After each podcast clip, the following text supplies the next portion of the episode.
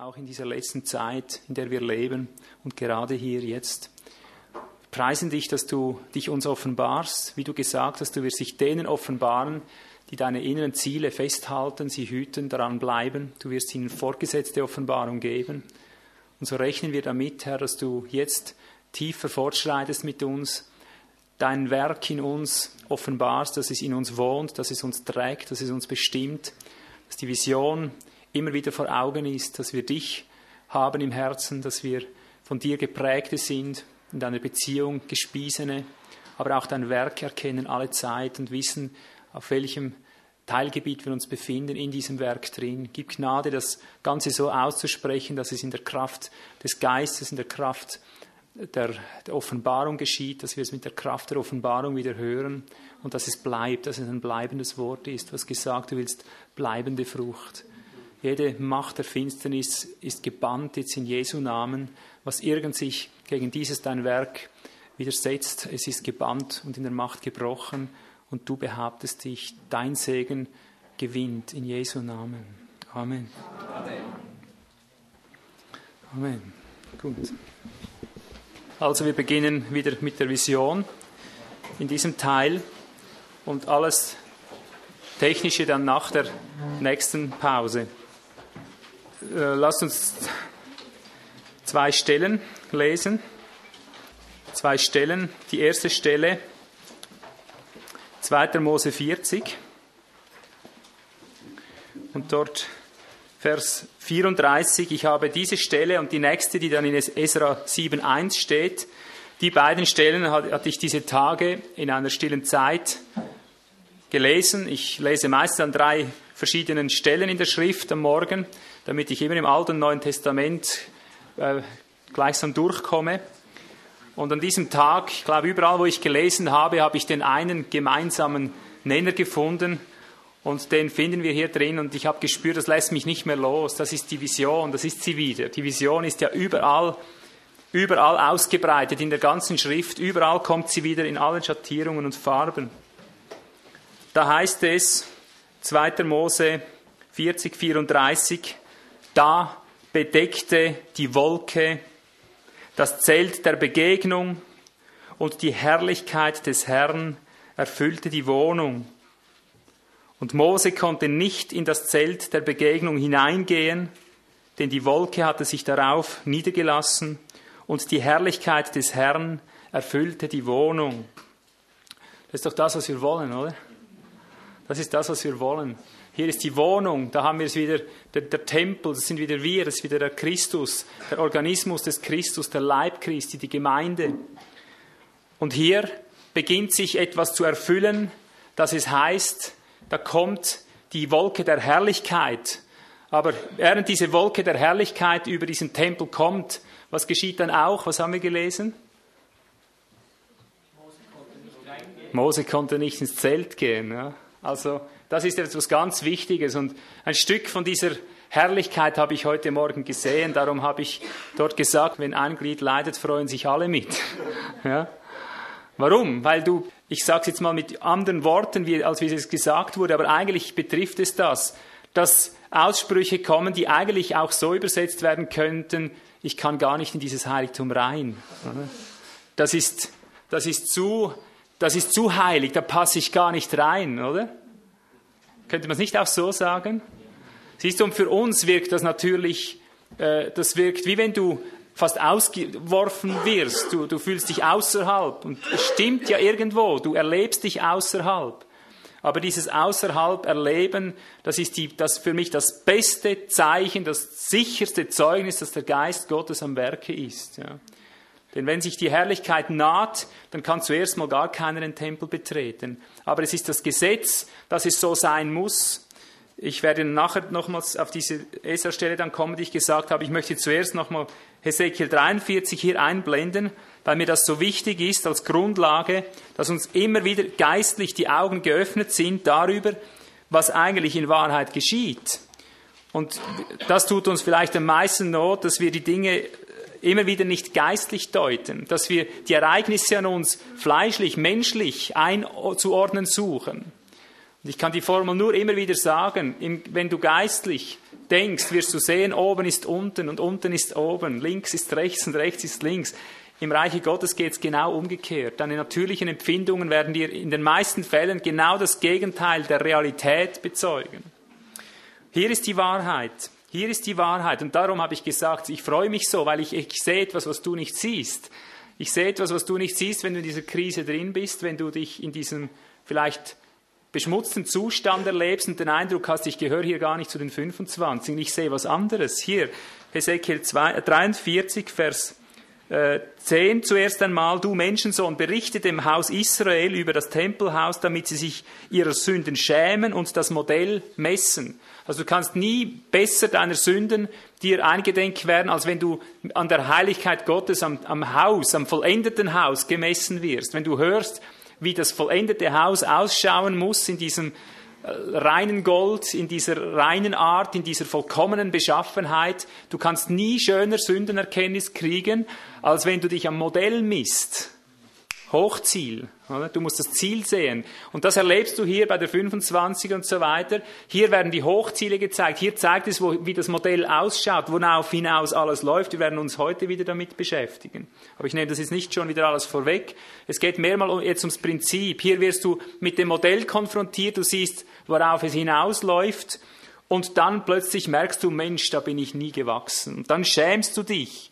Und dann aber, was das Besondere ist, Vers 11, und wenn sie sich wegen all dessen schämen, was sie getan haben, dann lass sie die Zeichnung des Hauses wissen. Dann, nicht vorher. Dann. Also jeder Einzelne, der sich seiner Sünden schämt und denkt, ich bin nicht würdig, hierher zu kommen, daran teilzuhaben, genau bei dem weiß ich, dir wird sich jetzt dein Auge öffnen, dir wird die Zeichnung des Hauses gezeigt, aber nicht nur so ein Häuschen von außen, damit du die äußere Form siehst, es geht hier noch weiter, es heißt, es wird ihm die Zeichnung des Hauses, äh, man lässt ihn, ihn wissen, und seine Einrichtung und seine Ausgänge und seine Eingänge und alle Zeichnungen davon und all seine Ordnungen und alle Weisungen dafür und schreibe sie vor ihren Augen auf, damit sie alle Weisungen dafür und alle seine Ordnungen bewahren und sie tun. Also mit anderen Worten, sobald wir uns all unserer Sünden schämen, wenn wir gründlich erkennen, wir sind eigentlich gar nicht würdig diesem Werk, wirst du plötzlich verstehen, wie man in Christus rein und raus geht, was die, der Zusammenhang ist von plötzlich nicht mehr drin sein und drin sein. Du wirst plötzlich die einzelnen Geräte verstehen, du wirst plötzlich Organismus verstehen mit anderen Worten. Du siehst plötzlich die Gesetzmäßigkeiten, die Zusammenhänge, was wie zusammenhängt. Plötzlich bist du drin. Da die ganze Palette, das wären ja Predigten für sich. Und die ganze Heiligkeit, alles wird dir plötzlich offenbar. Und das ist für mich der gesunde Beweis, das ist für mich das größte Lob, das ich heute für Gott habe, das eigentlich immer noch für mich im Vorhof deponiert sein sollte. Mein größtes Lob an Gott ist, dass ich sehe, dass er mit uns hier, mit dir, ein Werk tut, das tatsächlich beginnt zu funktionieren. Das ist für mich der tiefste Beweis, dass Gott auf dem Plan ist, wenn diese Entwicklung, dass man sich immer mehr schämt, ausgerechnet bei der Spitze da ist. Aber bei mir ist das auch so. Die Menschen denken vielleicht manchmal, ich sei den Dingen erhaben. Ich bin täglich mir meiner, meines Elendes oder meiner äh, Unwürdigkeit so bewusst, mehr denn je. Es, mit jedem Tag wächst dieses Bewusstsein der Unwürde. Ich bin schon gar nicht mehr erschrocken über meine Unwürde. So bin ich daran gewohnt, in diesem Bewusstsein der eigenen Unwürde zu leben. Und das wird nicht besser im Alter, glaub mir das. Paulus, ich bin der geringste aller Apostel, sagt er in jungen Jahren, jüngeren Jahren. Ein bisschen später liest du in seinen Briefen, ich bin der geringste aller Heiligen. Zuerst der geringste aller Apostel, dann der geringste aller Heiligen und der letzte Brief, dann Timotheus schreibt er, ich bin der elendeste, der größte aller Sünder.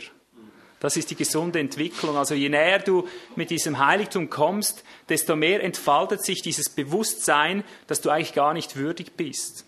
Und immer dort, dort sind die Berufungen, dort knüpfen die Berufungen an, wenn ein Mose sagt, ich, ich kann nicht reden, ich bin nicht wert, nimm einen anderen wenn der eine sagt, ich bin unrein, ich habe unreine Lippen, immer dort, wo man sich seiner absoluten Unwürde bewusst ist, genau da ist das Geheimnis. Hier beginnt es. Also ich kann nur immer und immer wieder ermutigen, betrachtet die Dinge geistlich. Sie sind nicht zu verstehen im, im Verstand, im Fleische, aber erkennt doch, das ist das, was der Herr will. Das, was ihm im Wege gestanden hat, ist dieses fromme Meinen, man sei was, man wüsste was, dieses fromme Benehmen, dieses angeübte, anerzogene, vielleicht sogar nachgeäffte, von dienen Gottes nachgeahmte oder was weiß ich. Eben Formen, die nützen Gott überhaupt nichts. Wenn es nicht durch Offenbarung vom Wesen her kommt, er kann nicht beginnen. Er kann nicht beginnen. Freue dich deines Elendes, je elender du wirst. Ich frohlocke darin, wirklich. Das war für mich heute Festschmaus. Gut, jetzt zurück. Wir haben gelesen, da bedeckte die Wolke das Zelt der Begegnung und die Herrlichkeit des Herrn erfüllte die Wohnung. Da, da bedeckte. In Esra 4 habe ich eine zweite Stelle gelesen, um jetzt hier wieder anzuknüpfen. Ein und dasselbe für dich nicht, wenn du es gerade so hörst. Verstehen es Esra 7.1, nicht 4, Esra 7.1. Da heißt es, nach diesen Begebenheiten nun zog unter der Regierung des Arthasasta, des Königs von Persien, Esra herauf. Und dann wird aufgezählt, woher er kommt. Und unten heißt es dann, er war, Vers 6 in der Mitte, und er war ein kundiger Schriftgelehrter im Gesetz des Mose, das der Herr, der Gott Israels, gegeben hatte. Und der König gewährte ihm, da die Hand des Herrn, seines Gottes, über ihm war, all seine Begehren. Du siehst jetzt überhaupt keinen Zusammenhang, könnte ich eine Wette abschließen. Äh, aber es ist ein und dasselbe. Es heißt bei Mose da, da erfüllte die Wolke das Zelt und bei Esra heißt es, nach diesen Begebenheiten sandte, äh, nun kam dieser Esra, ich sag mal, sandte Gott diesen Esra, diesen kundigen Schriftgelehrten zu dem Volk. Da, nachdem, mit anderen Worten, es ist ein Prozess vorhergegangen, dass es so weit kommen konnte. Das hat mich so beflügelt. Wir lesen jetzt kurz den Zusammenhang, wie es dahin kommt, dass sich die Wolke auf das Zelt legt, weil das ist das, was wir begehren, nicht? Vers 34 wieder 2. Mose 40, ich sage jetzt den Zusammenhang. Bevor es heißt, da bedeckte die Wolke das Zelt, heißt es einen Vers vorher, so vollendete Mose das Werk. Sehen wir das? Genau der Satz vorher, bevor es heißt, da bedeckte die Wolke das Zelt der Begegnung, heißt es einen Satz vorher, so vollendete Mose das Werk. Mit, das steht in 2. Mose 40, Vers 33 und 34, diese zwei Verse. Das sind Gleichnisse, Schatten, die uns lehren, wie es dazu kommt, dass die Herrlichkeit Gottes über das Haus kommt. Ich sage es mal mit anderen Worten, dass das Haus eingeweiht wird. Die Bedingung ist, dass das Haus vollendet wird. Mose hat genau alles gemacht, so wie Gott es ihm befohlen hat. Und als er dieses Werk vollendet hatte, als er alles in seine Stellung brachte, wenn du so willst, alles herstellte, so wie Gott es haben wollte, in allem gehorcht hatte, da, da erfüllte die Wolke dieses Zeugnis. Gott wird nicht vorher Zeugnis ablegen, als bis wir genau in dem drin sind, was er eigentlich will. Verstehen wir das? Und darum ist es so ungemein wichtig, dass wir sehen, wir sind hier in einem Prozess drin, der unbedingt fortgesetzt sich entwickeln muss, dass wir genau auf das eingehen, was der Geist in uns aufbaut. Denn je genauer wir dahin kommen, das Werk vollenden, da wird die Wolke kommen. Und sonst kannst du ein Leben lang bauen, es wird nichts kommen. Gott salbt nicht ein fremdes Heiligtum. Und wir dürfen uns nicht täuschen, dass wird dass, äh, so vieles wirken, dass wir heute denken, die Herrlichkeit Gottes ist hier. Sie ist gar nicht da. Das merkst du spätestens, wenn sie mal da ist. Dann merkst du, dass das vorher nur, dass das nur Vorwehen waren. Das hat nichts mit der eigentlichen Herr Herrlichkeit zu tun. Wenn die Herrlichkeit Gottes wirklich hier ist, dann diskutierst du nicht mehr, ob sie da war oder nicht die ist so unvergleichlich viel mehr, wie, wie du einen Unterschied machen kannst zwischen einer Zeichnung, wenn ein Kind die Welt zeichnet, und zwischen der wirklichen Welt. Genauso groß ist der Unterschied, ob sie da ist oder nicht. siehst du bei Esra genau dasselbe. Es heißt dort, wir haben gelesen, nach diesen Begebenheiten kam Esra der Schriftkundige. Nach welchen Begebenheiten? Nachdem sie den Tempel gebaut hatten, genau dasselbe. Es ist ein und dieselbe Geschichte, wenn du so willst. Nur bei Mose war es der erste Tempel und bei Esra handelt es sich um die Wiederherstellung nach der babylonischen Gefangenschaft, dass sie den alten Tempel auf den alten Grundmauern dort wieder aufgebaut hatten. Und nachdem sie das Haus fertiggestellt hatten, nachdem sie das Haus eingeweiht hatten, es ist ein bisschen ein anderer Kontext, aber es redet von derselben Wirklichkeit, nachdem alles so weit ausgeschöpft war, fehlte es nur noch an einem. An was? An einem kundigen Schriftgelehrten. Ja.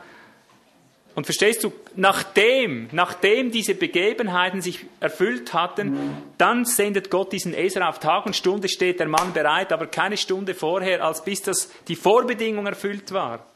Und als dieser Esra dann da war, dann liest du nachher eben, wie der Nehemia kommt.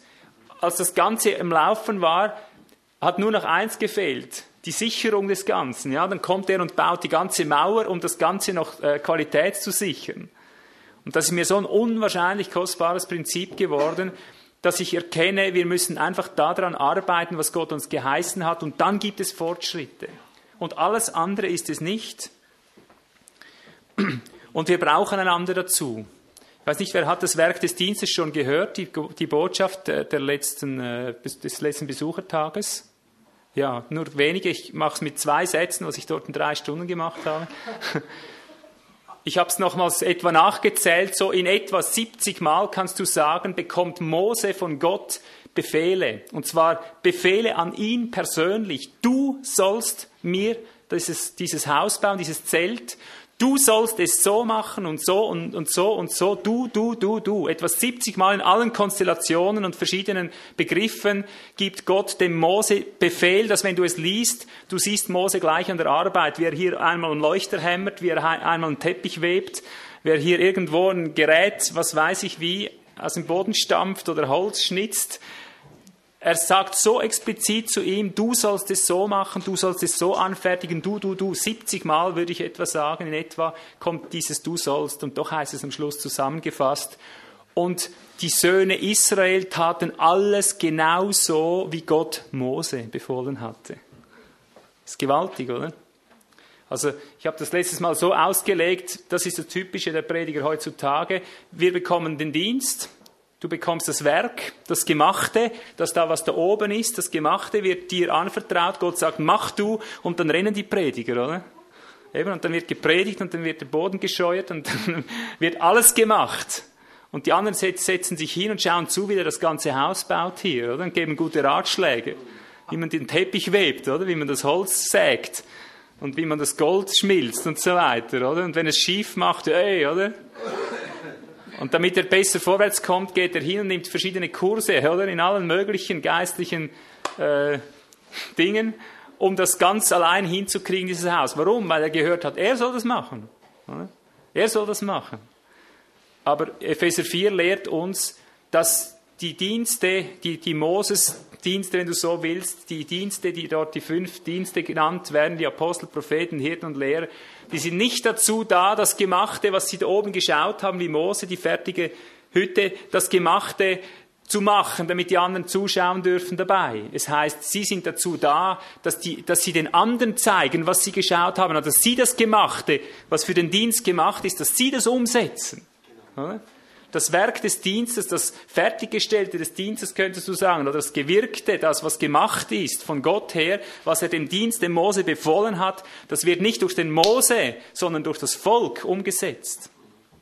Ist ja eigentlich ganz logisch, ja. Wenn ich den Auftrag bekomme, Wiederherstellung des Organismus Gottes oder als organisches Leben der Gemeinde, kann ich doch nicht Organismus allein machen, ist ja unmöglich, oder?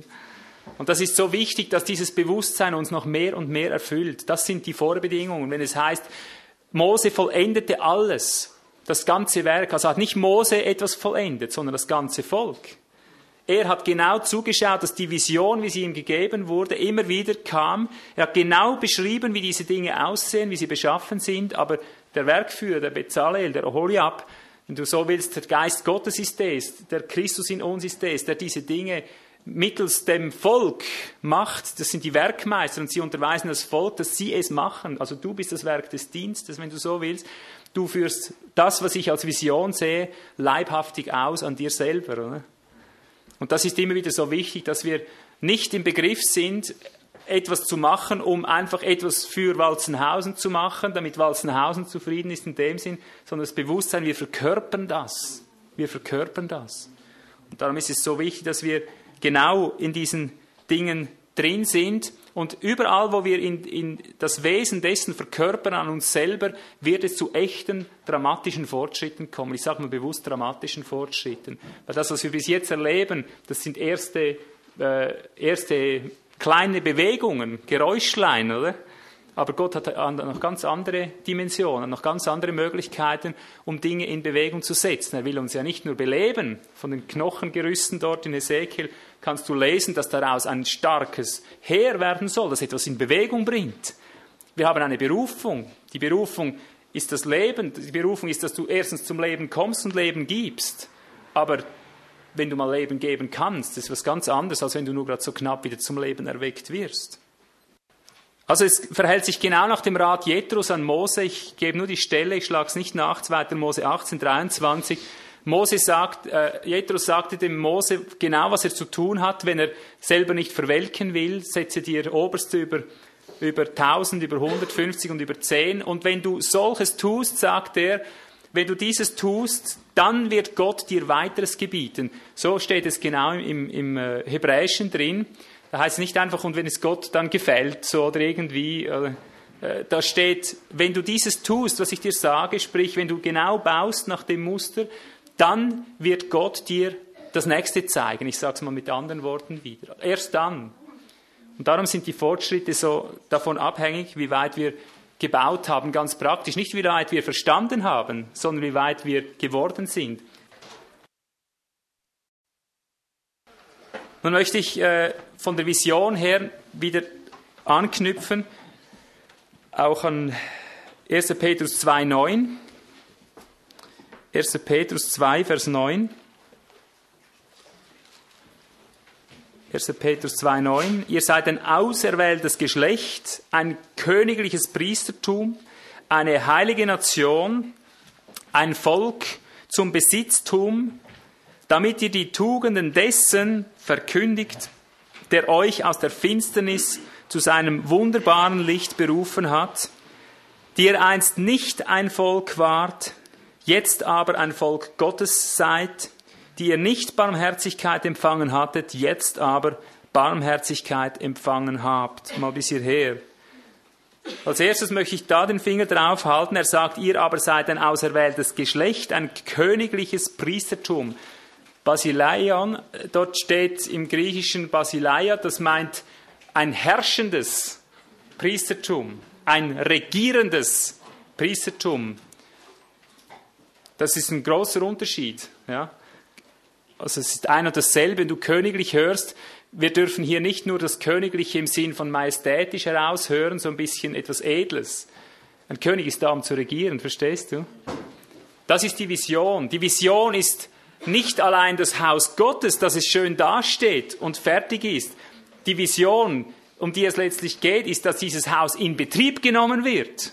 Was nützt dir ein schönes Auto, wenn du keinen Zündschlüssel hast? Was nützt dir ein schönes Auto, wenn der Benzintank nicht gefüllt ist? Was nützt dir ein schönes Auto, wenn es nicht eingelöst ist? Nützt dir doch alles nichts. Also allein, dass das Ganze seine äußere Gestalt gewinnt, dass das Haus wieder da ist, dass Organismus da ist, einfach mal existiert, das Auto gebaut ist, damit ist es nicht getan. Die Vision ist, dass es in Betrieb genommen wird, dass es an Starkstrom angeschlossen wird, eben dass die, das Zelt bedeckt wird von dieser Wolke, dass zuerst mal keiner mehr rein kann, sich seiner Sünden schämt, um dann zu erkennen, boah, jetzt sehe ich dahinter. Sobald es dahin kommt, das ist das, was Gott darauf hinaus will, dass, dass er uns die Augen erleuchten kann, wie das ganze Gefährt jetzt in Betrieb gesetzt wird. Brumm, oder? Zündschlüssel, dass hinten die Wolke rauskommt und dann geht's los.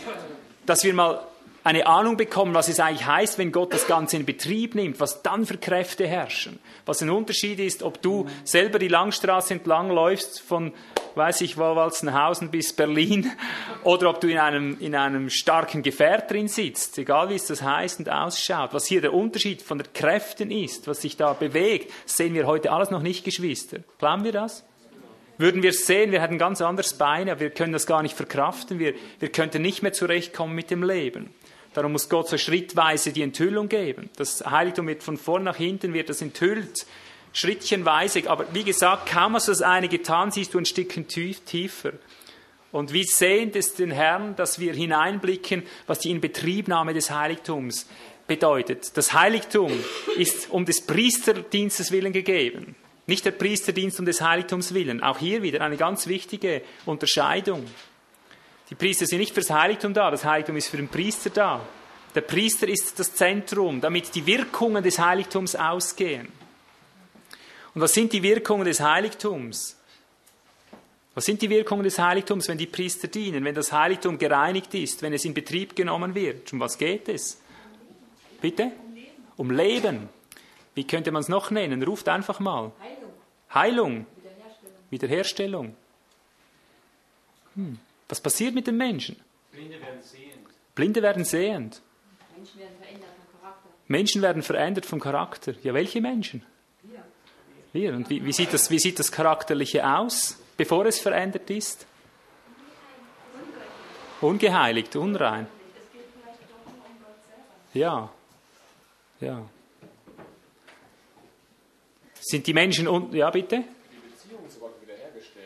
Also beziehungslose Menschen. Könnte es sein, dass es sich um Menschen handelt, die einfach von Welt derart erfüllt sind, dass aber gar nichts Platz hat von Gott? Könnte es sich um Menschen handeln, denen du im Geschäft begegnest irgendwo, wenn du am Einkaufen bist und äh, die du siehst, wie sie zwischendurch ihre Kuchen und Kaffees zu sich nehmen und du stellst dir vor, du solltest denen mal das Evangelium predigen. Du weißt genau, wenn du dich hier hinstellst und anfängst von Gott zu reden, dass sie alle nur lachen und spotten, könnte es sich um solche Menschen handeln? könnte sich um Menschen handeln, die derart gleichgültig sind, dass du tun und lassen kannst, was irgend du willst, es wird nicht funktionieren.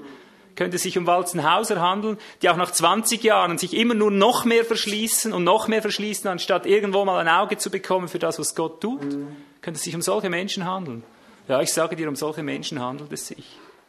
Das königliche Priestertum ist in erster Linie dazu da, um Dinge zu verändern, die menschlich nicht zu verändern sind. Das ist unsere Berufung. Wir haben eine Berufung, etwas zu verändern, was menschlich nie und nimmer zu verändern ist. Dazu braucht es ein Heiligtum. Dazu braucht es eine, die Inbetriebnahme einer, einer göttlichen Macht, eines göttlichen Geheimnisses. Und das ist die Gemeinde.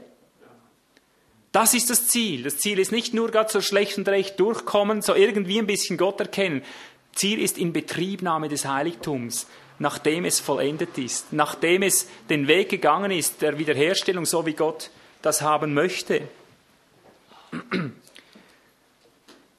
Wir sind berufen, genau dort am tiefsten Punkt, genau dort in der letzten Zeit jetzt, wo absolut keine Chance mehr besteht, genau dort zu erwarten, dass genau die unmöglichsten der unmöglichen Menschen verwandelt werden.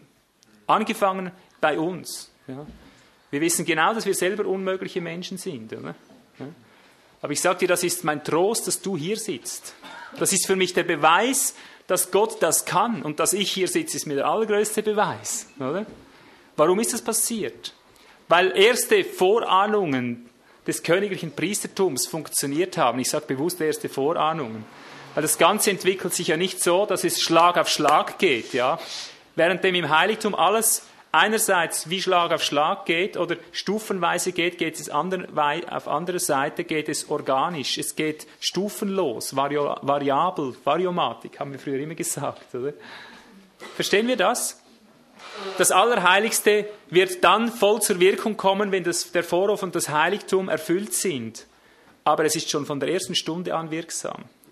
Analog dessen, wie wir im Vorhof und im Heiligtum heranwachsen, beginnt das Allerheiligste schon zu wirken. Das sind die, die scheinbaren Widersprüche, die ich lehre, aber von denen ich weiß, sie sind geistliche Wirklichkeit. Wäre es nicht so, wären wir eh total verloren. Ja? Und darum streben wir einerseits feste Stufen an, aber nicht in der Meinung, Stufe 1 schön abschließen, dann einen Haken drunter und dann kommt Stufe 2. Das wird nie funktionieren. Wir wissen einfach, es bewegt sich vom Kindlein zum Jüngling zum Mann. Es bewegt sich von Sündenüberwindung zu Teufelsüberwindung hin zu Schauen Gottes, Vereinigung Gottes. Es bewegt sich dahin. Es sind Stufen, die gleichzeitig nahtlose Übergänge haben. Und wie beim Auto, wenn ich das Gaspedal drücke und analog zu dem, wie tief ich drücke, dreht der Motor vorne. Analog dazu, wie tief ich hier in die, in die Reinigung im Vorhof eingehe, in, ins Brandopfer und so weiter, ins Heilsopfer. Analog dazu beginnt sich schon hinten im Eigentum was zu regen. Also es gehört alles miteinander zusammen, ist mir ganz wichtig, dass wir das im Zusammenhang sehen. Also wären hier nicht priesterliche Vorahnungen, sage ich mal, hätte nicht einer mal ein bisschen hier das Gaspedal irgendwo berührt, wäre mit uns schon gar nichts gelaufen. Aber Tatsache ist, dass wir hier sitzen, ist der Beweis, dass Gott unmögliche Menschen bewegen kann, auch in unserer Zeit. Bei mir angefangen, ja. Ich weiß es genau, wie mein Gefühl war, als ich das erste Mal äh, anderthalb Stunden predigte. Ich fühlte mich wie ein Schwerverbrecher. Ich fühlte mich wie ein Schwerverbrecher. Nicht deshalb, weil es mir zu lang war, sondern weil es den Leuten zu lang war. Und ich habe nichts Langweiliges gepredigt, kannst du mir glauben. Das war eine Predigt, diejenigen, die es betroffen hat, äh, die, die haben das bezeugt. Die, also es war eine Hochzeit, das, Sie haben gesagt, das war das Absolute. Für uns ging es wie ein, ein, ein Schnipp rum, wie ein Fingerschnipp. Bei den anderen war es eine Ewigkeit. Und das habe ich dann immer wieder zu hören gekriegt. Ich wurde richtig drangsaliert deswegen. Und das hast du immer gehört. Eben 20 Minuten darf eine Predigt reichen, nicht weiter. Das verträgt der Mensch nicht und tausend Argumente. Siehst du, und Tatsache, dass wir heute ohne schlechtes Gewissen zehn Stunden und so weiter beieinander sind und im Geist sind und am Schluss erquickt sind, vielleicht schon auch ein bisschen erschöpft, aber dass keiner mehr murrt. Nur schon das, dass keiner mehr murrt. Das ist ein Beweis, dass Gott Zeichen und Wunder tut in unserer Zeit und Wesen verändert, wie du dir das nie vorstellen könntest. Ich weiß, wie viele Jahre mich das gequält hat, nur schon der Gedanke, äh, dass man, dass man hier zu weit gehen könnte. Und heute ist es Alltag geworden. Natürlich, es quält mich immer noch, aber die Tatsache, dass niemand murrt, die bleibt eben doch noch bestehen, auch wenn ich es nicht packen kann. Und so könnte man reihum aufzählen, wie Gott durch durch, diese, durch, diese priesterliche, durch dieses priesterliche Geheimnis Dinge verändert, einfach so, am unmöglichsten Punkt. Vollendung des Geheimnisses Gottes findet in der dunkelsten Stunde statt, nicht in der hellsten. Nicht in der Mittagszeit, nicht am Morgen, sondern am Abend, wenn es, oder in der Mitte in der Nacht, wenn es ganz spät ist. Ja. Vollendung wird am schlimmsten Punkt stattfinden. Das ist mir etwas eminent Dringendes, dass wir wissen, auch jetzt hat Gott seine 7000 übrig gelassen und diese Vollendungszeit ist jetzt, ist gerade jetzt. Aber sie wird priesterlich, sie wird priesterlich errungen. Priesterlich ich möchte jetzt zwei, zwei Dinge wieder zeigen hier in diesem Zusammenhang, damit wir sehen, dass dieses Priesterliche auch eine Ordnung hat. Ist interessant, ich werde diese Tage unabhängig davon, dass ich darüber nachgedacht habe, immer wieder gedrängt. Ich habe mehrere Predigten gehalten, die immer und immer wieder mit Absonderung etwas zu tun hatten. Ich habe gar nicht darüber nachgedacht. Hinterher merkte ich, Mensch, du lehrst ja immer dieselbe Linie. Ja? Nicht gedacht, das hast du schon gelehrt, jetzt lehrst du wieder drüber. Immer vor dem Herrn stehend habe ich das unabhängig wieder neu empfangen und habe nicht gemerkt, dass ich vorher schon darüber gelehrt habe. Und heute kommt es schon wieder. Und seht ihr, das sind genau die Dinge. Das Priesterliche muss derart rein und unvermischt sein, dass es überhaupt in Betrieb genommen werden kann, weil sonst nicht die Welt belebt wird, sondern du getötet wirst. Der Priester mit ungewaschenen Füßen oder Händen musste getötet werden. Bevor er ins Heiligtum reinging, bevor er nur, vor jedem Brandopferaltargang, wenn du so willst, bevor er an den Altar ging, musste er sich zuerst waschen und bevor er ins Heiligtum einging, musste er waschen, sich waschen, damit ihr nicht sterbt. Also das gehört zu dieser Wiederherstellung, dass Gott seine Wolke senden kann, auch über uns in Betriebnahme geschieht, dass dem voraus ganz klare Absonderungen geschehen, die so klar sind, dass du wieder saubere Hände hast, wieder saubere Füße hast. Ganz was Wichtiges. Ich habe diese Tage über Esra gelehrt, wo es darum geht, um den, in Esra 4 steht, dass ich, wir schlagen es nicht nach, ich sage das lediglich frei, damit wir durchkommen. Wiederherstellung des Tempels, das ja ein prophetisches Bild ist auf die Wiederherstellung der Gemeinde, wie wir sind. Wir kommen auch aus der babylonischen Zerstreuung, die Verwirrung, das ist ein Abbild auf unsere Zeit. Wir sehen dort, kaum wollen sie beginnen, kommen die Samariter daher und sagen, wir wollen mit euch bauen, denn wir haben denselben Gott wie ihr. Thema war aber, dass sie zwar denselben Gott hatten, aber daneben noch hunderte von anderen Göttern. Sie waren vermischt. Darum sagt Esra ihnen, nein, nur wir werden bauen, ihr habt gar nichts mit uns zu tun, wir werden nicht mit euch zusammen bauen.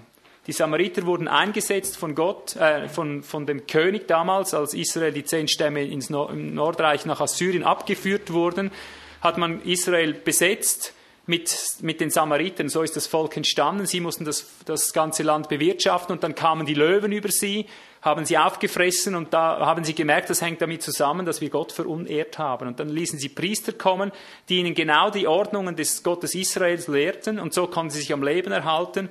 Aber nebst diesem Gottesdienst, so wie Israel es auch getan hatte, äh, haben sie viele Altäre auch sonst noch gehabt. Und darum konnten sie mit gutem Gewissen sagen, wir dienen demselben Jesus wie ihr. Ich sage es jetzt gleich mal in unserer Sprache. Wir haben auch Jesus, wir glauben auch an Jesus. Und Esra sagte, nein, stopp, bis hierher und nicht weiter. Wir werden allein, wir werden allein bauen.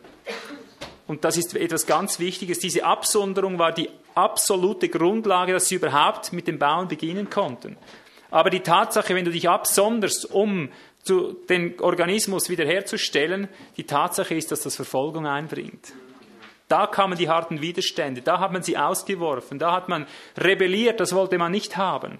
Aber sie sind darauf bestanden. Heute Morgen kam ich zum Kapitel 9 in Esra, da merke ich in diesem tiefen Bußgebet des Esra, merkt er, die Absonderung ist noch nicht vorbei. Die Absonderung ist etwas, das wachstümlich ist. Das kannst du dort lernen. Sie konnten zwar beginnen, indem sie das samaritische Volk, das Vermischte, äh, beiseite ließen und unter Verfolgung kamen. Dann merken sie aber plötzlich, dass sie ja selber vermischt sind. Plötzlich stellen sie fest, ja, der, der Mann, der hat ja eine ausländische Frau, oder? Oder diese Frau hat einen ausländischen Mann und das sind ja Mischkinder. Und da ist er völlig zerbrochen, hat gemerkt, so geht es nicht weiter. Es wäre wert, das ganze Kapitel 9 zu lesen, dieses Bußgebet, aber ich lasse es jetzt mal. Esra kommt zum Schluss, so, in der Art, in der vermischten Art, wie wir sind, wird es unmöglich je zum Ziel kommen. Wir, wir kommen so nicht zum Ziel. Und so mussten sie letztendlich, das kommt dann in Kapitel 10, Esra 10, mussten sie all die Mischehen ausschaffen. Alles raus. Alles, was gemischtes Blut war, musste raus. Göttliche Struktur, damit die Wolke kommt, als es vollendet war. Ja, das sind die Dinge in der Praxis, wenn es heißt, ein Leuchter aus reinem, gediegenem Gold, aus reinstem Gold, dann kannst du nichts vermischtes, kein Katzengold da an die Stelle stellen.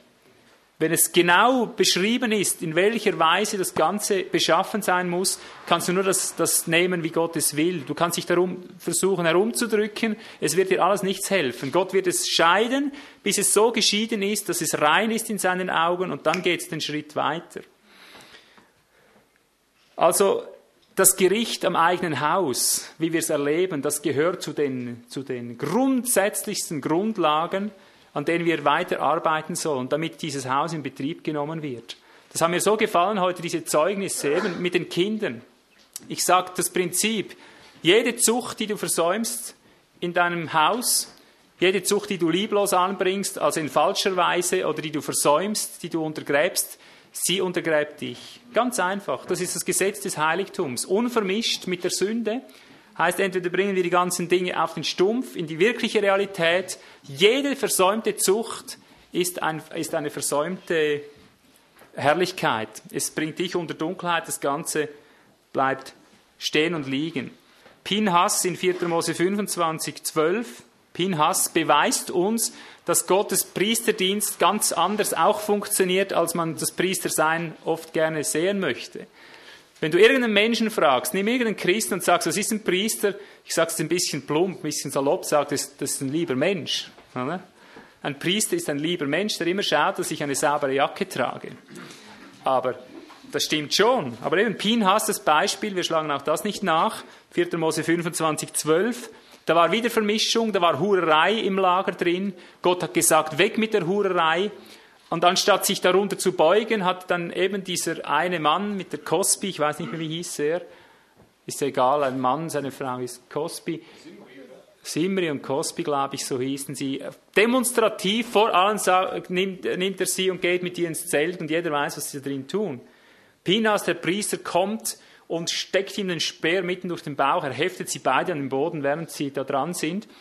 Und dann heißt es, und dies wurde ihm zur Gerechtigkeit gerechnet. Ja. Also das, das muss ich durch den Geist Gottes so tief einschärfen in den letzten Wochen. Ich sage es auch heute wieder. Vollendung des Hauses, Gott, Mose vollendete alles im Haus, bedeutet zu einem ganz großen Teil für uns. Er hat dadurch Segen aufs Haus Israel gebracht, indem er das Unrecht ausgerottet hat. Im eigenen Haus muss es sein. Ich gebe dazu die Stelle aus 2. Mose 32, 29. 2. Mose 32, 29. Das war die Geschichte, als Mose auf den Berg verzog. Er war diese 40 Tage dort, um all die Details des Heiligtums zu hören von Gott. Und in der Zeit wird es sehen, da unten langweilig. Wo ist dieser Mann Gottes geblieben, dieser Mose? Komm, lass uns Feste feiern. Mach uns einen Gott. Aaron bastelt dieses goldene Kalb. Und dann tanzen sie drum herum. Also ein falsches Heiligtum, eigenes Heiligtum, ungeduldiges Heiligtum, nenn es wie du willst. Eigenwilliges Heiligtum. Mose kommt runter, er bekommt eine, eine Anordnung von Gott. Er sagt, alles her zu mir, wer zum Herrn gehört. Sie mussten unter Befehl des Mose sagt er, ein jeder nun, der zum Herrn hält, ein jeder erschlage sein eigenes Haus, ja, seine eigenen Brüder, seine eigenen Verwandten, seine eigenen Blutsverwandten. Und dann gingen sie hin, diese Stelle möchte ich kurz aufschlagen, 2. Mose 32, 29, weil die ist, die ist zu gewaltig, zu gewichtig, als dass man an der einfach so vorbeigehen darf, so schnell. 2. Mose 32, 29. Da heißt es, nachdem sie hingegangen sind, und es sind viele, viele getötet worden, weil sie ihre eigenen Brüder und Verwandten erstochen, erschlagen haben, fasst er zusammenfassend zusammen. Darauf sagte Mose, weihet euch heut, heute für den Herrn, denn jeder von euch ist gegen seinen Sohn und gegen seinen Bruder gewesen, um heute Segen auf euch zu bringen. Hören wir das? um heute Segen auf euch zu bringen. Also ein ganzes Leichenfeld voll Toter, der hat seinen Sohn, die hat seine Tochter, der hat seinen Vater, der hat seine Mutter erschlagen und er sagt, das habt ihr getan, damit ihr heute Segen auf euch bringt. So dramatisch ernst nimmt Gott, wenn wir den Priesterdienst ausüben wollen. Der Priesterdienst scheidet alles, was unheilig ist und sich nicht reinigen lassen will, als Regierendes königliches Priestertum. Es regiert über die Sünde, es herrscht über die Sünde und es beginnt im eigenen Haus. Und alles, was versäumt worden ist, ist eine, ist eine, eine kraftbrechende Wirklichkeit. Ich sage auch diese Stelle nochmals, 2. Korinther 4, äh, 6, Vers 17. Wir haben gelesen, vom königlichen Priestertum, ihr seid eine heilige Nation. Und darum sagt er dort auch im Neuen Testament, eben 2. Korinther 6, 17, darum geht aus ihrer Mitte hinaus, alles was vermischt ist, alles was nicht ganz unter der Führung Gottes stehen will, geht aus von ihnen, dann will ich in euch, in eurer Mitte wandeln. Dann, dann wird es zu diesen, ich sage es jetzt wieder so, wird es zu den priesterlichen Wirkungen kommen, um die es eigentlich geht. Es geht nicht um priesterliche Formen, um priesterliche Stellungen, um, priesterliche, äh, um priesterliches Zelebrieren, es geht um priesterliche Kräfte. Verstehen wir? Das Ziel sind die priesterlichen Kräfte. Wie diese priesterlichen Kräfte aussehen, und das gibt mir ungemein Mut, das sieht man in, in 4. Mose 17, dort Vers 9 und fortfolgende. Das ist eine der gewaltigsten Stellen, die, die ich kenne, wenn es um Priesterdienst geht. Das möge uns die Vision geben, was ein wiederhergestelltes Heiligtum bedeutet. 4. Mose 17, 9 und fortfolgende. Da siehst du, wie Priesterdienst funktioniert. Und der Herr redete zu Mose und sprach, entfernt euch aus der Mitte dieser Gemeinde, und ich will sie vernichten in einem Augenblick. Da fielen sie auf ihr Angesicht. Und Mose sagte zu Aaron, sprich zum Priester, ja, nimm das Feuerbecken und tu Feuer auf, äh, vom Altar darauf und lege Feuer, äh, lege Räucherwerk auf und bringe es schnell zur Gemeinde und erwirke Sühnung für sie. Denn der Zorn ist von dem Herrn ausgegangen, die Plage hat begonnen. Und Aaron nahm das Feuerbecken, wie Mose gesagt hatte, und lief mitten in die Versammlung hinein und siehe, die Plage hatte unter dem Volk begonnen. Und er legte das Räucherwerk auf und erwirkte Sühnung für das Volk. Und er stand zwischen den Toten und den Lebenden. Da wurde der Plage gewehrt. Und die Zahl derer, die an der Plage starben, betrug 14.700, außer denen, die Korachs wegen gestorben waren. Und Aaron kam wieder zu Mose an den Eingang des Zeltes der Begegnung als der Plage gewährt war. Das ist Priesterdienst, Geschwister. Das ist das, was gemeint ist. Wäre hier das, das Heiligtum nicht in Betrieb gewesen, nicht funktioniert, wäre es befleckt gewesen, Ich sag dir, da, wäre, da wären Hunderttausende draus geworden. Ja. Aber weil hier etwas in Betrieb war und die Plage hat schon begonnen, weil sie gesündigt hatten, konnte dieser Priester mitten ins Volk hineinstehen. Und siehst du, das ist für mich eine Vision des Priesterdienstes, des königlichen Priestertums. Da geht es nicht darum, wie fähig der Mensch sich fühlt. Die Menschen, die waren alle unfähig, sie konnten nicht umkehren. Ja, noch mehr, sie hatten Gott persönlich live gegen sich. Jemand hat das heute gesagt, ich habe mich nicht gefürchtet vor der Hölle und nicht gefürchtet vor was? Wer hat das gesagt? Vor was? Vor Gott. Das, ja, du hast dich nicht gefürchtet vor der Hölle, nicht vor deiner Sündhaftigkeit, sondern vor Gott. Genau das ist es. Siehst du, und die Leute, sie fürchten sich heute nicht vor Gott, aber sie bekommen es mit dem lebendigen Gott zu tun. Aber das ist für mich die Hoffnung, die ich habe. Dieses Volk ist geschlagen von Gott, von Gott, ja. Er lässt den Teufel auf sie los. Und wir wissen, dass jetzt etwas geschieht in dieser Welt, wie es noch nie vorher passiert ist. Jetzt wird aufgeräumt. Es kommen grauenhafte Gerichte.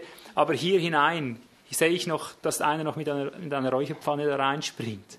Das muss einfach sein. Da geht es nicht darum, ist er fähig, sich zu erlösen? Will er überhaupt erlöst sein? Ja? Die wollten alles andere. Da ist die Frage nur eine, ist hier eine wirksame Priesterkraft da, ist eine priesterliche Macht da, die hier einfach einen Schlussstrich zieht, die einfach der Plage wehrt, die die am Leben lässt, die noch am Leben sein, äh, gelassen sein sollen. Gott hat nie gesagt, ich will alle ausrotten, hat das nie gesagt, hat nie gesagt, ich mache endgültig Schluss in dem Sinn. Er hat hier noch eine Auswahl, er hat noch eine, einen Rest. Und wenn es zur Zeit des kleinen Israel 7000 waren, ich glaube dann allein in unseren drei Ländern mit, wie viel haben wir mal gezählt? 95 Millionen Menschen. Ich glaube, da sind doch auch noch einige übrig für uns, oder? Wenn es darum geht, Menschen zu retten, die wirklich in die Herrschaft Gottes noch eingehen. Ich habe die Hoffnung, dass hier noch einiges auf dem Plan steht, obgleich im Verhältnis gesehen werden es 7000 bleiben, da bin ich überzeugt. Ja. Aber dazu sollen wir, dahin sollen wir arbeiten, dass wir fürs Volk, fürs Volk zu einer Bewegung werden des Heils, die so eindringt, ob es ihnen passt oder nicht. Die waren da nur Betroffene und plötzlich merkten sie, ich bin frei. Und dann konnten sie nur noch fragen, weshalb bin ich frei? Und dann hast du ihn gesehen, mit der Räucherpfanne weglaufen, zurück zum Heiligtum, weil er geräuchert hat. Räucheraltar. Hörst du, was der Räucheraltar für eine Bedeutung hat? Durch das Räuchern, die Räucherpfanne mit dem Rauchwerk. Wo ist denn das eigentlich? Wo findet man das im Heiligtum? Bitte? Im Allerheiligsten, ja. Theoretisch gehört er da nach hinten, nach Hebräer, ja. Aber wo stand er in Tat und Wahrheit? Vorne im Heiligtum, ja. Jetzt möchte ich etwas zeigen aus der Schrift, das mir wichtig scheint. Äh, weil wir gezielt jetzt arbeiten müssen. Wir müssen, wir müssen die Dinge priesterlich warten. Wir müssen das Heiligtum so bedienen, wie es gebaut wurde. Wir müssen die Prinzipien des Heiligtums kennen. Und ich sehe immer wieder, dass es Zusammenhänge gibt mit diesem Priesterdienst, dass er zur Funktion kommt, die einfach unbestreitbar in der Schrift sind. Ich möchte einige Zusammenhänge lehren, wieder als Visionserweiterung, Ergänzung, Visionsbewusstsein. Ich sage nicht, dass das ist das Gelbe vom Ei letztlich ist, dass das Ganze ist, aber es ist wieder ein Segment davon, von dem ich überzeugt bin, davon hängt es ab. Wenn wir diese Gesetzmäßigkeiten, die im Heiligtum vorgezeichnet sind, im Herzen drin tragen, uns nach diesen Prinzipien ausrichten, dann wird unser Priesterdienst gesalbt werden, dann wird die Wolke über das Haus kommen, mit anderen Worten, dann kommt es in Betrieb. Aber wir müssen in diesen Bahnen drin sein, eben wie es heißt, Mose hat alles genau so vollendet. Ich sage es jetzt mit dem priesterlichen Gewand in diesem Punkt oder mit, mit, dem, mit der Wiederherstellung der Stiftshütte, nachdem Mose genau in der Weise das Heiligtum hergestellt hatte und nach genau der vorgeschriebenen Reihenfolge das Haus aufgerichtet hatte, und genau nach der vorgeschriebenen Weise das priesterliche Gewand verarbeitet hatte. Als all das fertig war, da kam das Siegel Gottes drauf. Aber siehst du, es gehört alles zusammen. Jedes Gerät muss an seinem Ort stehen, nach seiner Reihenfolge bedient werden und jedes Gewand muss die Beschaffenheit haben, die Bände spricht. Heute möchte ich äh, über die Reihenfolge des Hauses kurz einen Einblick geben. Ich mache das nicht sehr lang aber ich hoffe genug gründlich. Ich gebe dir die Stellen, du kannst es zu Hause nachlesen. Über die, die Aufrichtungsreihenfolge, was sie für eine Bedeutung hat in unserer Praxis, im Alltag. Über das priesterliche Gewand möchte ich kurz einen Streifschuss geben. Was wollt ihr, mit was soll ich beginnen? Mit dem priesterlichen Gewand oder mit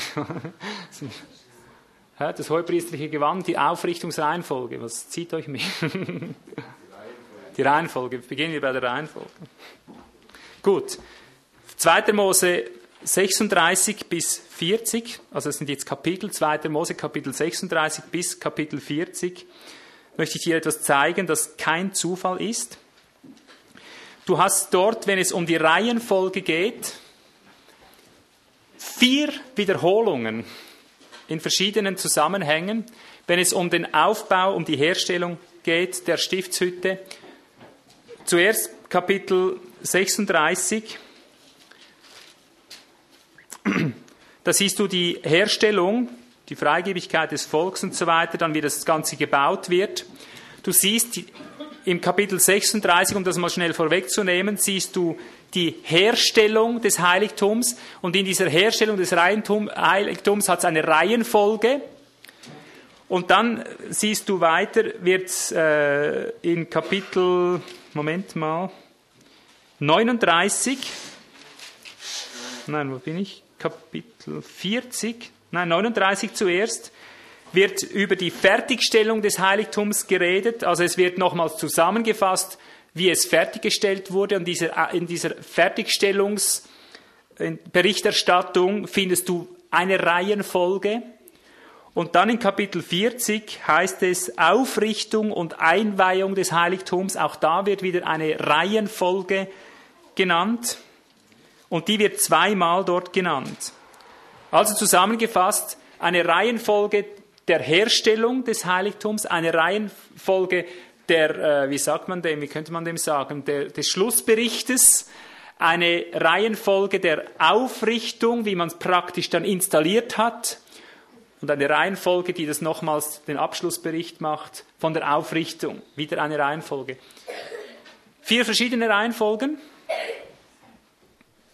Nein, ich mache es jetzt ganz kurz. Viermal ein und dieselbe Reihenfolge. Viermal ein und dieselbe Reihenfolge. Also das ist nicht ein Zufall, verstehst du? Diese vier Kapitel, wenn dir Stück um Stück gezeigt wird, was nach der Reihe hergestellt wurde und nachher wie es aufgerichtet wurde, wie es vollendet ist, immer dieselbe Reihenfolge. Und jetzt kommt das für mich Besondere.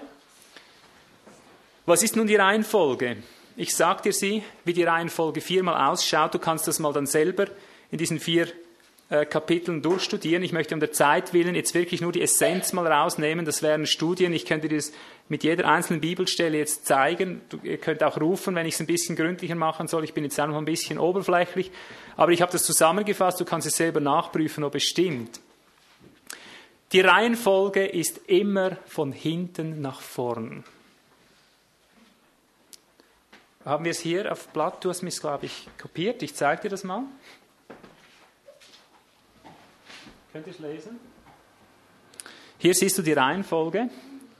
Jetzt schaust du mal zuerst nur links. So begann es. Zuerst wurde die Wohnung, die Hülle sozusagen gemacht, also alles Äußere. Und so wurde sie auch aufgestellt. Der Reihe nach zuerst das Äußere, nur die Hülle. Als zweites die Lade. Wo stand die? Zuvorderst oder zu hinterst? Zu hinterst, oder?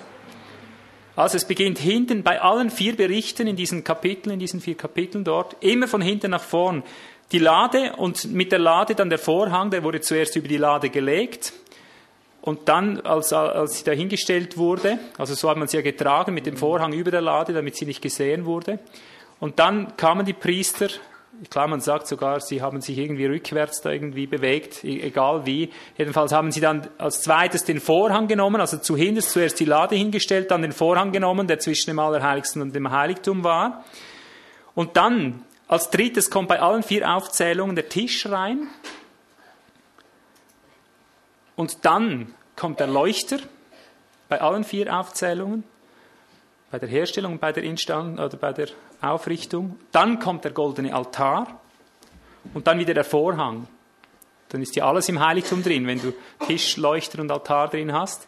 Dann kommt der Vorhang, der vor, also den Eingang versperrt hat zum Heiligtum. Dann wurde der Brandopferaltar aufgestellt, dann das Waschbecken und dann zuletzt der Vorhof darum herum gezogen und als alles, allerletztes die Eingangstür montiert.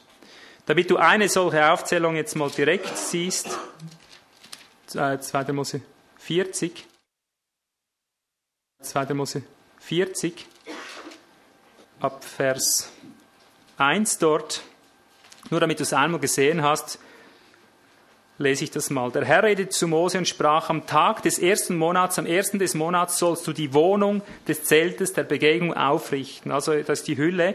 Du sollst und du sollst, Vers 2 dort am Schluss oder Vers 3 jetzt, du sollst die Lade des Zeugnisses hineinstellen und die Lade mit dem Vorhang verdecken. Dann bringe den Tisch hinein und richte zu, was auf ihm zugerichtet ist. Auch den Leuchter bringe hinein und setze seine Lampen auf, ferner stelle den goldenen Altar und das Räucherwerk vor die Lade des Zeugnisses und hänge den Vorhang des Eingangs zur Wohnung auf. Der Brandopferaltar, den Brandopferaltar aber stelle vor den Eingang der Wohnung des Zeltes der Begegnung, und dann stelle das Becken zwischen das Zelt der Begegnung und den Altar und tu Wasser hinein, richte ringsum den Vorhof auf, auch den Vorhang zum, äh, des Tors zum Vorhof, hänge auf.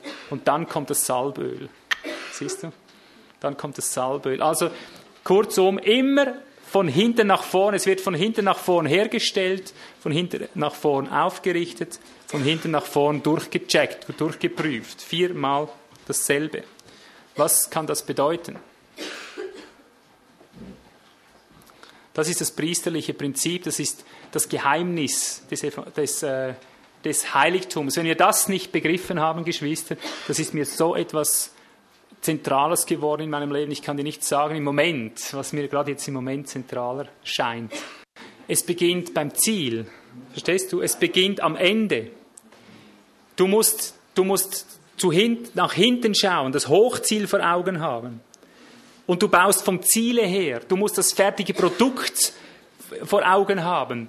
Du musst ihr es schenken lassen, dass du das Modell misst. Hast du gesehen, dass, wie das identisch ist? Lass sie zuerst das Modell messen.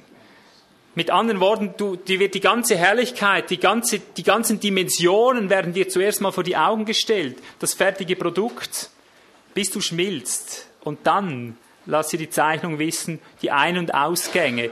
Dann beginnt's von vorne, oder? Die Inbetriebnahme des Heiligtums, ganz praktisch, die ist dann von vorne nach hinten verlaufen, oder? Aber erst nachdem er es von hinten nach vorn gesehen hat. Und das ist ein ganz wichtiges Prinzip. Schauen wir es jetzt gleich beim hohepriesterlichen Gewand. Das ist auch in diesen Kapiteln hier aufgezählt. Ich möchte es dir nur vor Augen malen, weil ich mache hier nicht eine, eine äh, weiß was für eine Studie. Ich möchte dich nur auf etwas hinweisen, das du dir gut merken kannst, das dir zeigt, es ist völlig identisch. Das kommt überall wieder vor. In den Farben, in den Formen, in allem drin kommt es immer wieder vor der Priester, der hohe Priester, und wir sind im hohen Priester drin, das ist ja eigentlich das Zentrum des ganzen Heiligtums, das andere sind ja nur die Unterpriester, das sind ja nur der Leib dessen, des hohen Priester, wenn du so willst, die Priester. Aber Tatsache war, dass der hohe Priester dieses Brustschild anhatte, festgekettet an seinem Ephod, und das bestand aus zwölf Edelsteinen. Zwölf verschiedene Edelsteine. Jeder Stamm Israels war ein Edelstein, mit Siegelgrafur eingraviert der Name jedes einzelnen Stammes, eingefasst in Gold und auf diesem eben Purpur und so weiter, auf diesen Farben, die von himmlischer Majestät, von himmlischer Macht und Gewalt, von Autorität, von Reinheit, von, von Reichtum und so weiter, von göttlichem Reichtum zeugt. Dasselbe auf der, auf der, auf der äh, Schulterplatte, da waren sechs und sechs eingraviert, wieder auf zwei anderen Edelsteinen. Ich habe das mal untersucht. Das wäre wieder eine Geschichte für dich. Das lasse ich jetzt gleich mal, sonst bin ich wieder weg vom Fenster. Ich möchte nur den Punkt herauszeigen. Israel konnte sich freuen an diesen Dingen. Ich sage dir, sie haben sich vielleicht so gefreut, wie sich die heutigen Ausleger darüber freuen, wenn du das liest. Die Auslegung ist hier ein Kinderspiel, oder? Gott sieht dich als Edelstein, oder? Gott hat uns so lieb, er sieht uns verherrlicht in Christus. Diese Predigt, die kenne ich schon seit 20 Jahren, oder? Ja, er hat dich so lieb, auch wenn du noch ein Schmutzfink bist, er hat dich so lieb. Mach dir keinen Kummer. Schau doch die Liebe Gottes. Du, er sieht dich ganz rein und ganz klar und ganz wunderbar. Die Liebe Gottes. Was die Ausleger aber bei diesem simplen Auslegungsmodell vergessen, ist, dass Israel, während der Priester diese schöne Plakette hier an der Brust trug und auf der Schulter, vor die Hunde ging. So hat Gott sie geliebt. Versteht ihr? So hat Gott sie geliebt. Er hat sie umgebracht, alle miteinander. Alle miteinander, samt dem Brustschild auf der Brust und samt der äh, Pakete an den Schultern. Das ist die Tatsache. Und da möchte ich die Auslegung nicht so simpel bringen, obgleich ich möchte den zentralen Gedanken dabei behalten. Aber ich möchte damit zeigen, es ist ein hochheiliger Ernst. Die Tatsache, dass Gott uns vollendet sieht, ist noch nicht unsere Garantie, dass wir auch vollendet sein werden. So wenig es für Israel war. Es ist nur das Prinzip, das Prinzip, das priesterliche Prinzip, wie irgendetwas werden kann, wenn es werden soll. Davon zeugen diese Steine in erster Linie. Du siehst das fertige Produkt. Gott hat etwas Geheimnisvolles ins Priesterliche hineingelegt, nämlich die Wahrnehmung dessen, das hat wieder mit Offenbarung zu tun, dass du schauen kannst mit den Augen Gottes, was hat er potenziell in jedes Einzelne gelegt. Ich könnte jetzt jedes hier auflisten. Erfasst du, was das heißt? Erfasst du, was das heißt? Ich rede hier von einer geistlichen Dimension. Wirklich priesterliche Wirkung, wirklich priesterliches äh, Geschehen, priesterliche Vollmacht kommt dann zustande, a, wenn wir das Volk auf den Schultern tragen, zuerst auf dem Herzen, oder? Auf dem Herzen mehr als auf den Schultern, detaillierter auf dem Herzen. Auf dem Herzen, auf der Brust hast du zwölf Edelsteine, jeder anders als der andere, indem du weißt, halt, jedes einzelne ist ein Edelstein. Gott sieht jedes Einzelne, hat jedem Einzelnen eine Vollendungsform zugedacht. Ich muss, ich muss das Volk auf dem Herzen tragen, nicht auf dem Magen. Das ist ganz wichtig, weil du liest, äh, studier das nach. Dieses Ephod oder diese, diese, äh, diese Edelsteine, diese zwölf, die hier eingereiht waren, die waren mit Golddrähten.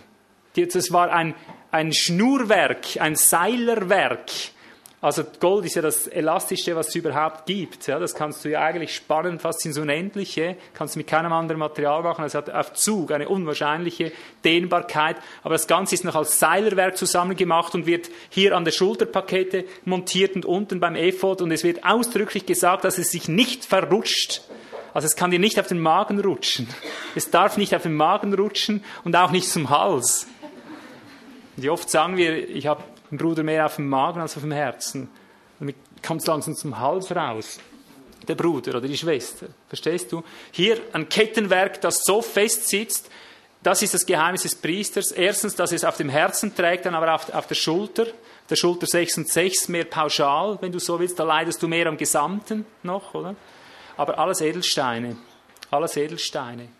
Dass wir C, also nicht nur auf der Schulter tragen, das heißt tragend sind, grundsätzlich ausharren, könntest du sagen, äh, sondern dass wir das Ziel vor Augen haben, dass wir vom Ende her kommen.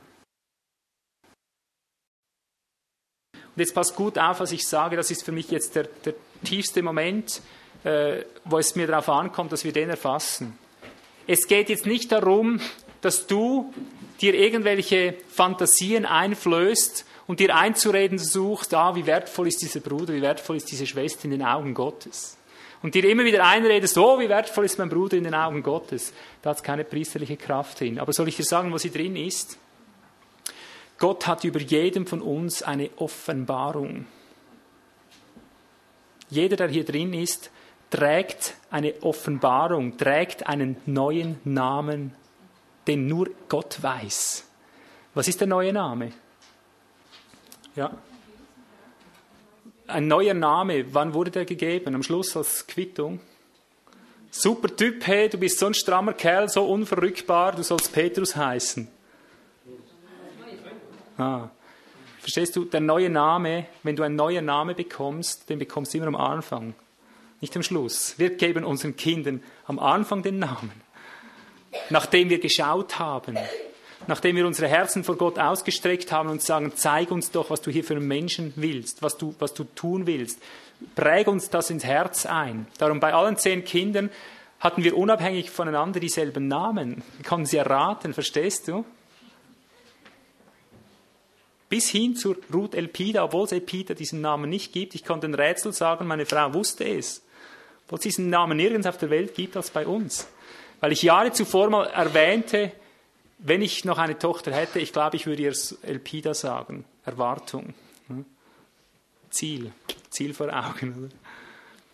Aber ich möchte hier nicht abschweifen. Was ich sagen möchte, über jedem einzelnen Leben gibt es so einen Namen. Du hast einen Namen bekommen, du hast eine, eine Bestimmung bekommen, ein, eine Verheißung gewissermaßen, die ist da. Und dieser Name weiß nur Gott allein.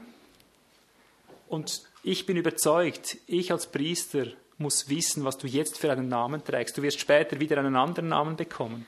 Immer wenn die erste Etappe fertig ist, erfüllt ist, wenn du zu dem geworden bist, was du bist, bekommst du wieder einen neuen Namen. Verstehst du dieses Prinzip?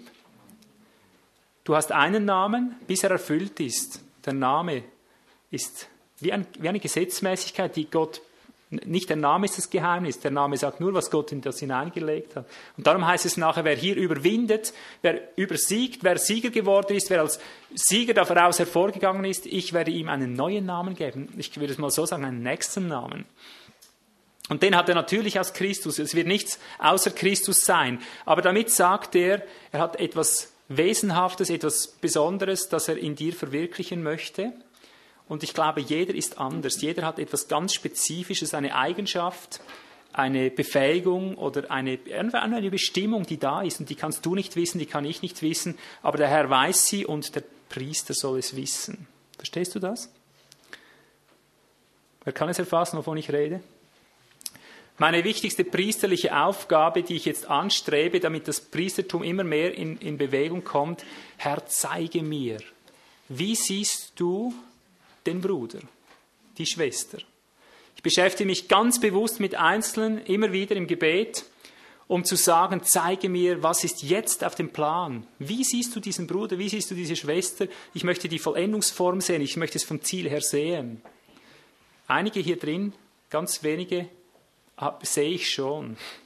Wir haben als Team darüber ausgetauscht. Wir werden jetzt diese Übung fortsetzen und von Gott diese Offenbarung erbitten.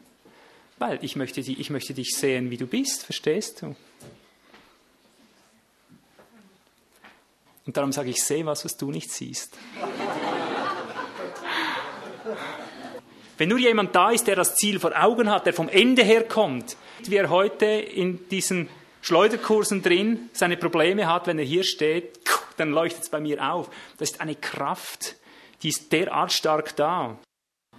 Es ist wie wenn du dürstest wie wenn, wenn ein natürlicher Hunger, eine Kraft in dich hineinkommt, eine Durchsetzungsentschiedenheit. Ich spüre plötzlich, ich habe vier Hörner, vier goldene Hörner. Das ist eben nicht Fleisch und Blut, verstehst du? Das ist nicht Fleisch und Blut, das ist Offenbarung. Ich sage, Herr, hätte ich doch das früher entdeckt. Hätte ich doch das früher entdeckt. Nein. Erst wenn du dich gründlich genug allen Dingen geschämt hast, werde ich Sie die Eingänge und Ausgänge, die Geräte zeigen. Auch die Kleider, auch die Steine, auch diese Dinge. Verstehst du? Erst dann, wenn ich genug gründlich gedemütigt bin, dann werde ich diesen Priesterdienst bekommen. Aber der Glaube Gottes fließt in der Wahrheit Gottes. Der Priester, wir haben ein königliches Priestertum, um die Tugenden dessen zu exangelisieren, nicht evangelisieren, zu exangelisieren, hinaus zu künden, hinaus zu schreien, hinaus zu bringen, wenn du so willst, zu verwirklichen. Das geschieht in der Kraft des Geistes. Und das Geheimnis ist, und dann wollen wir festhalten, das möchte ich dir jetzt zurufen, dass du priesterlich hier wartest im Evangelium, dass du darauf bestehst, Herr, mach weiter, Du hast gesagt, der Heilige Geist, schlag es oder lies es nach oder höre es nach, Johannes 16, 13. Das, das schlage ich kurz nach.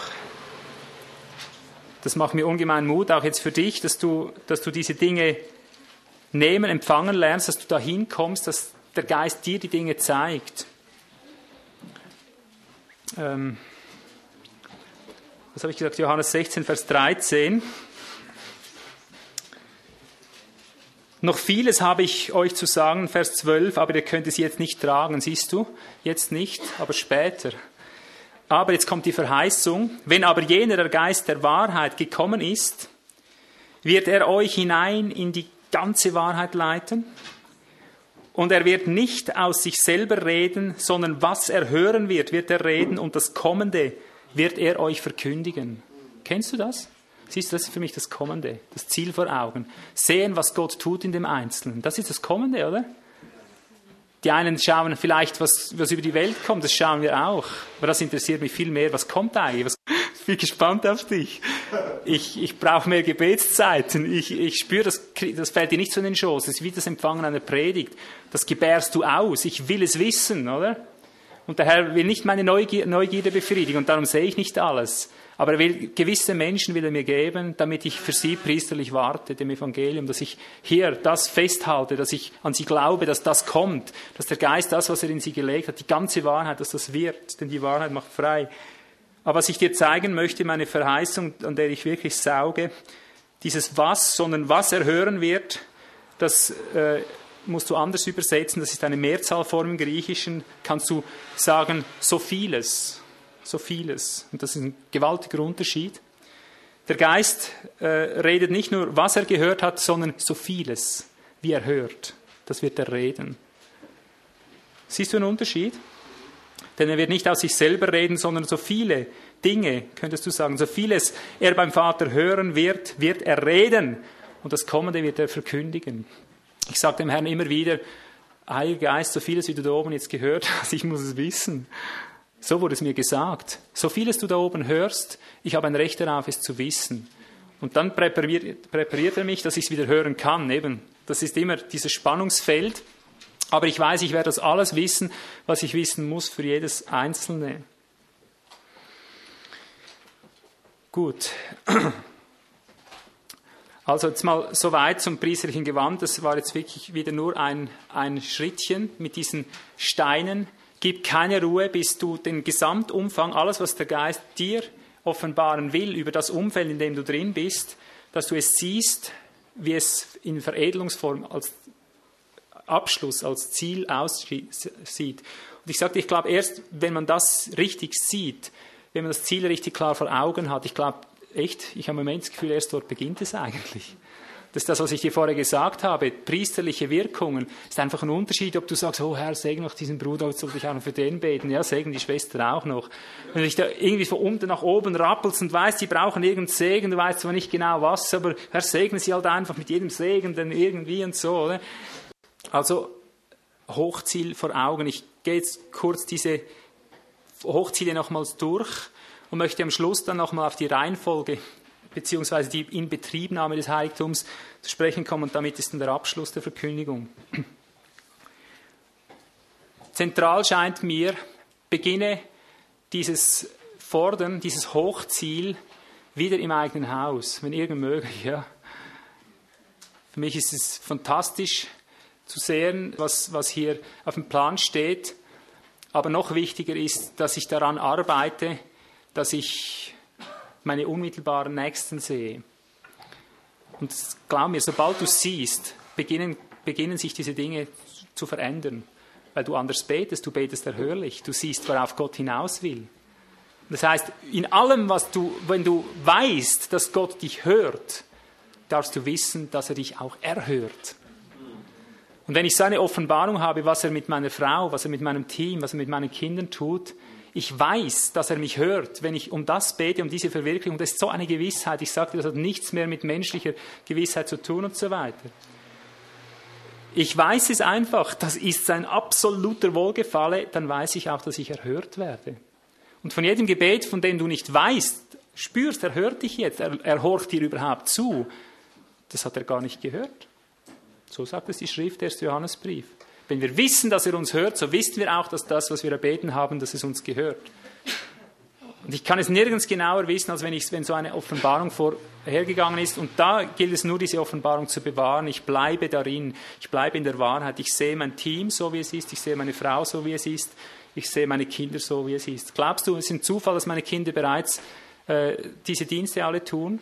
Glaubst du, es ist ein Zufall? Das kommt genau aus diesem Schauen heraus. Plötzlich sah ich, tack. Aber es, es braucht noch ein, ein Dranbleiben. Jemand muss das Kind gebären. Du empfängst das, was Gott mit ihnen tut. Du siehst es. Gut, ich habe es jetzt ein gutes Stück ausgesprochen, was ich glaube, was mit den Kindern sein wird. Ich glaube wirklich, dass Gott mit ihnen Größeres tun wird als mit uns. Aber sie müssen sich diesen Weg genauso verdienen, in Anführungsstrichen.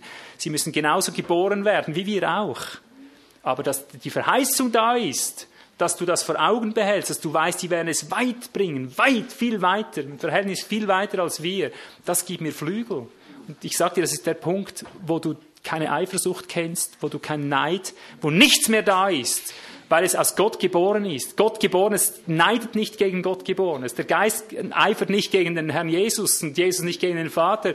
Da will jeder den anderen fördern. Ich habe einen Hunger diese Menschen zu sehen als das, was sie sind. Verstehst du? Ich kann es nicht erwarten, bis das geworden ist. Ja? Also beginn zu, zu suchen, im eigenen Haus, möglichst in der engsten, im engsten drin.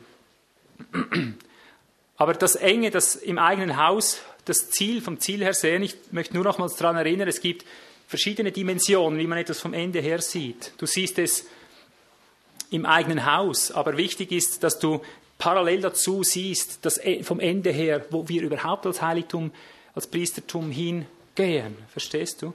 Und ich möchte zum allerliebsten so, dass wir in diesem Bewusstsein ständig leben, vom Ende der Zeiten her. Was hat Gott im Sinn?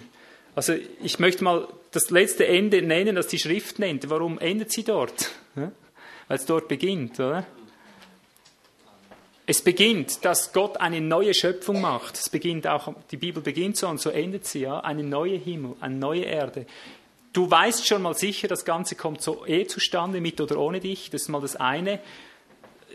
Da, da fixiere ich mich drauf. Und dann geht es aber auf die Teilziele zu. Ich nehme einerseits das Fernziel, ich gehe vom letzten Ende her, und dann muss ich aber ganz praktisch lernen, wie in einer Pyramide zu denken, dass ich das letzte Ende sehe, dann aber mich auch konzentriert auf Teilziele hin entwickle.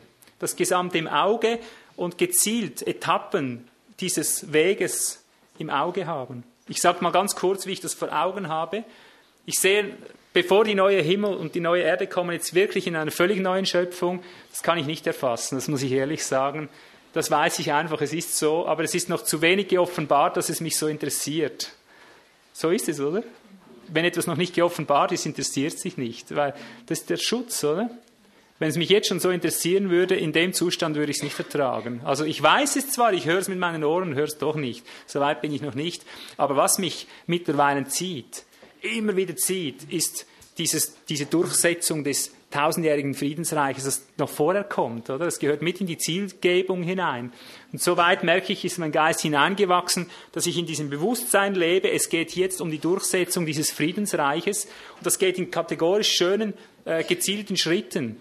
Bevor dieses tausendjährige Friedensreich kommen kann, muss der Teufel aus dem Himmel geworfen werden muss hier unten aufgeräumt werden, werden diese teuflischen Gerichte das Feld dazu bestellen, oder? Dass alles abgerechnet wird. So, so offenbart es die Schrift. Und so geht es dann runter. Jetzt beginne ich aber gleich mal von vorn, dass du siehst, wie ich vom Ende her, vom Anfang her denke. Ich sehe das unablässig so.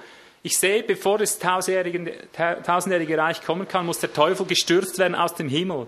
Aber bevor er da rausgestürzt werden kann, ich beginne jetzt von vorne, ich muss ihn zuerst aus mir herausstürzen, aus mir persönlich. Dann stürze ich ihn aus der Familie, mit der Familie zusammen raus, dass er, oder in, im Organismus, wo du wohnst, im kleinsten Zellorganismus, wo du wohnst, wird der Teufel rausgestürzt, damit er nachher örtlich rausgestürzt werden kann, wo du bist, oder? Mit anderen Zellen deines Ortes. Aber erst nachdem er wirklich in deiner Grundzelle rausgestürzt ist. Dann wird er örtlich rausgeworfen, runtergestürzt. Und dann streben wir an, und das ist unser Werk, in dem wir uns befinden, das ist unsere Vision als 25er. Wir arbeiten darauf hin, dass nicht nur wir örtlich ihn rausstürzen in einer Erstlingsform, nicht in einer Gesamtform. Wir arbeiten darauf hin, dass ein Erstlingsorganismus überregional, international, über die Landesgrenze hinaus überall ein Erstling ist, der gemeinschaftlich zusammenhängend als Verleibte ihn rausgestürzt haben.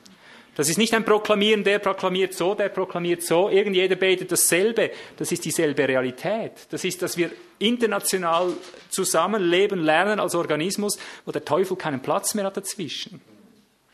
Gott wird das in Erstlingsform machen. Und erst wenn das auf internationaler Ebene richtig ver verleibt ist, dass international dasselbe funktioniert, was heute bei mir in der kleinsten Zelle zu Hause funktioniert, was bei mir schon in der örtlichen Gemeinde hier funktioniert, wenn der Blut- und Nervenkreislauf ein einziges geworden ist, um es immer nur auf diese zwei zu beschränken, es gibt ja noch mehr. Erst wenn es auf internationaler Ebene so rausgestürzt worden ist, bekommt das internationale Priestertum, das Haus Gottes, diese Gewalt, um den da oben zu, zu fällen, verstehst du? Das geht alles von hier unten, mit hier unten zusammen. Es ist wohl im Himmel, alles verknüpft. Das hängt alles zusammen, das Himmlische und, und Irdische, das hängt wie Schatten und Wirklichkeit zusammen. Aber genauso entfaltet es sich. Es geht nicht an uns vorbei. Es geht analog zu dem, was, was Christus hier unten durchsetzen kann.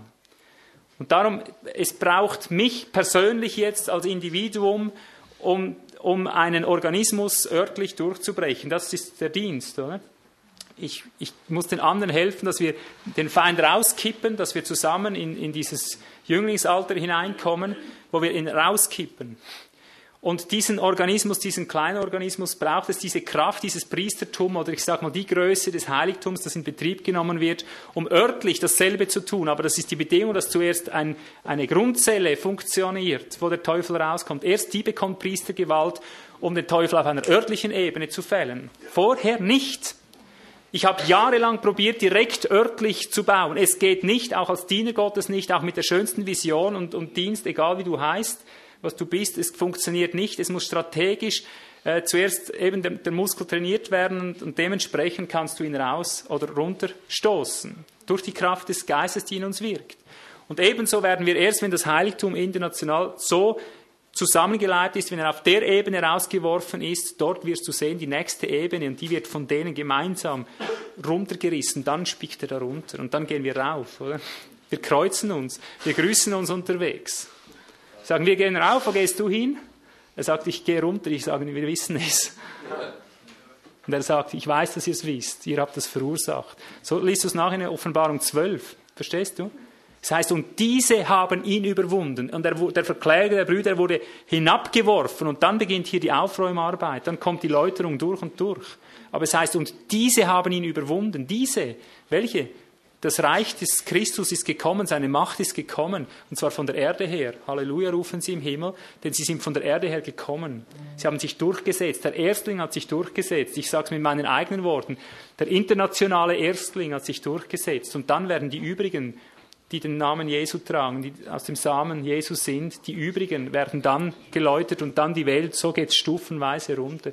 Das ist die Vision, Geschwister müssen dahin kommen, dass wir in der Wahrheit wandeln lernen als, als internationaler Organismus, nicht in übereinstimmenden Lehrsätzen, sondern in übereinstimmendem Leben.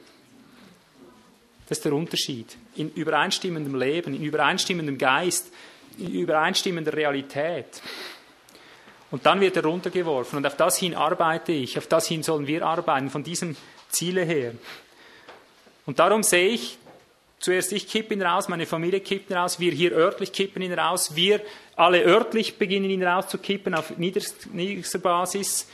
Und darum sehe ich als Etappenziel diese, immer wieder diese, diese tausend, das ist auch sowas, oder? Vom Ende her sehen das, seit ich das sehe, dieses Etappenziel, tausend Zellen, spüre ich, hier pulsiert der Geist, seit Monaten, immer wieder. Wenn mir die Kraft ausgeht, ich brauche nur meinen, meinen geistlichen Sinn auf das Ziel auszurichten, das Gott mir gesteckt hat und bin ich wieder da, oder? Das belebt mich sofort, die Kraft ist in der Wahrheit. Die Kraft ist in der Berufung. Und so siehst du nicht nur jedes Etappenziel oder jeden Menschen vollendet, wenn Gott dir die Augen öffnet, du siehst auch die Etappenziele.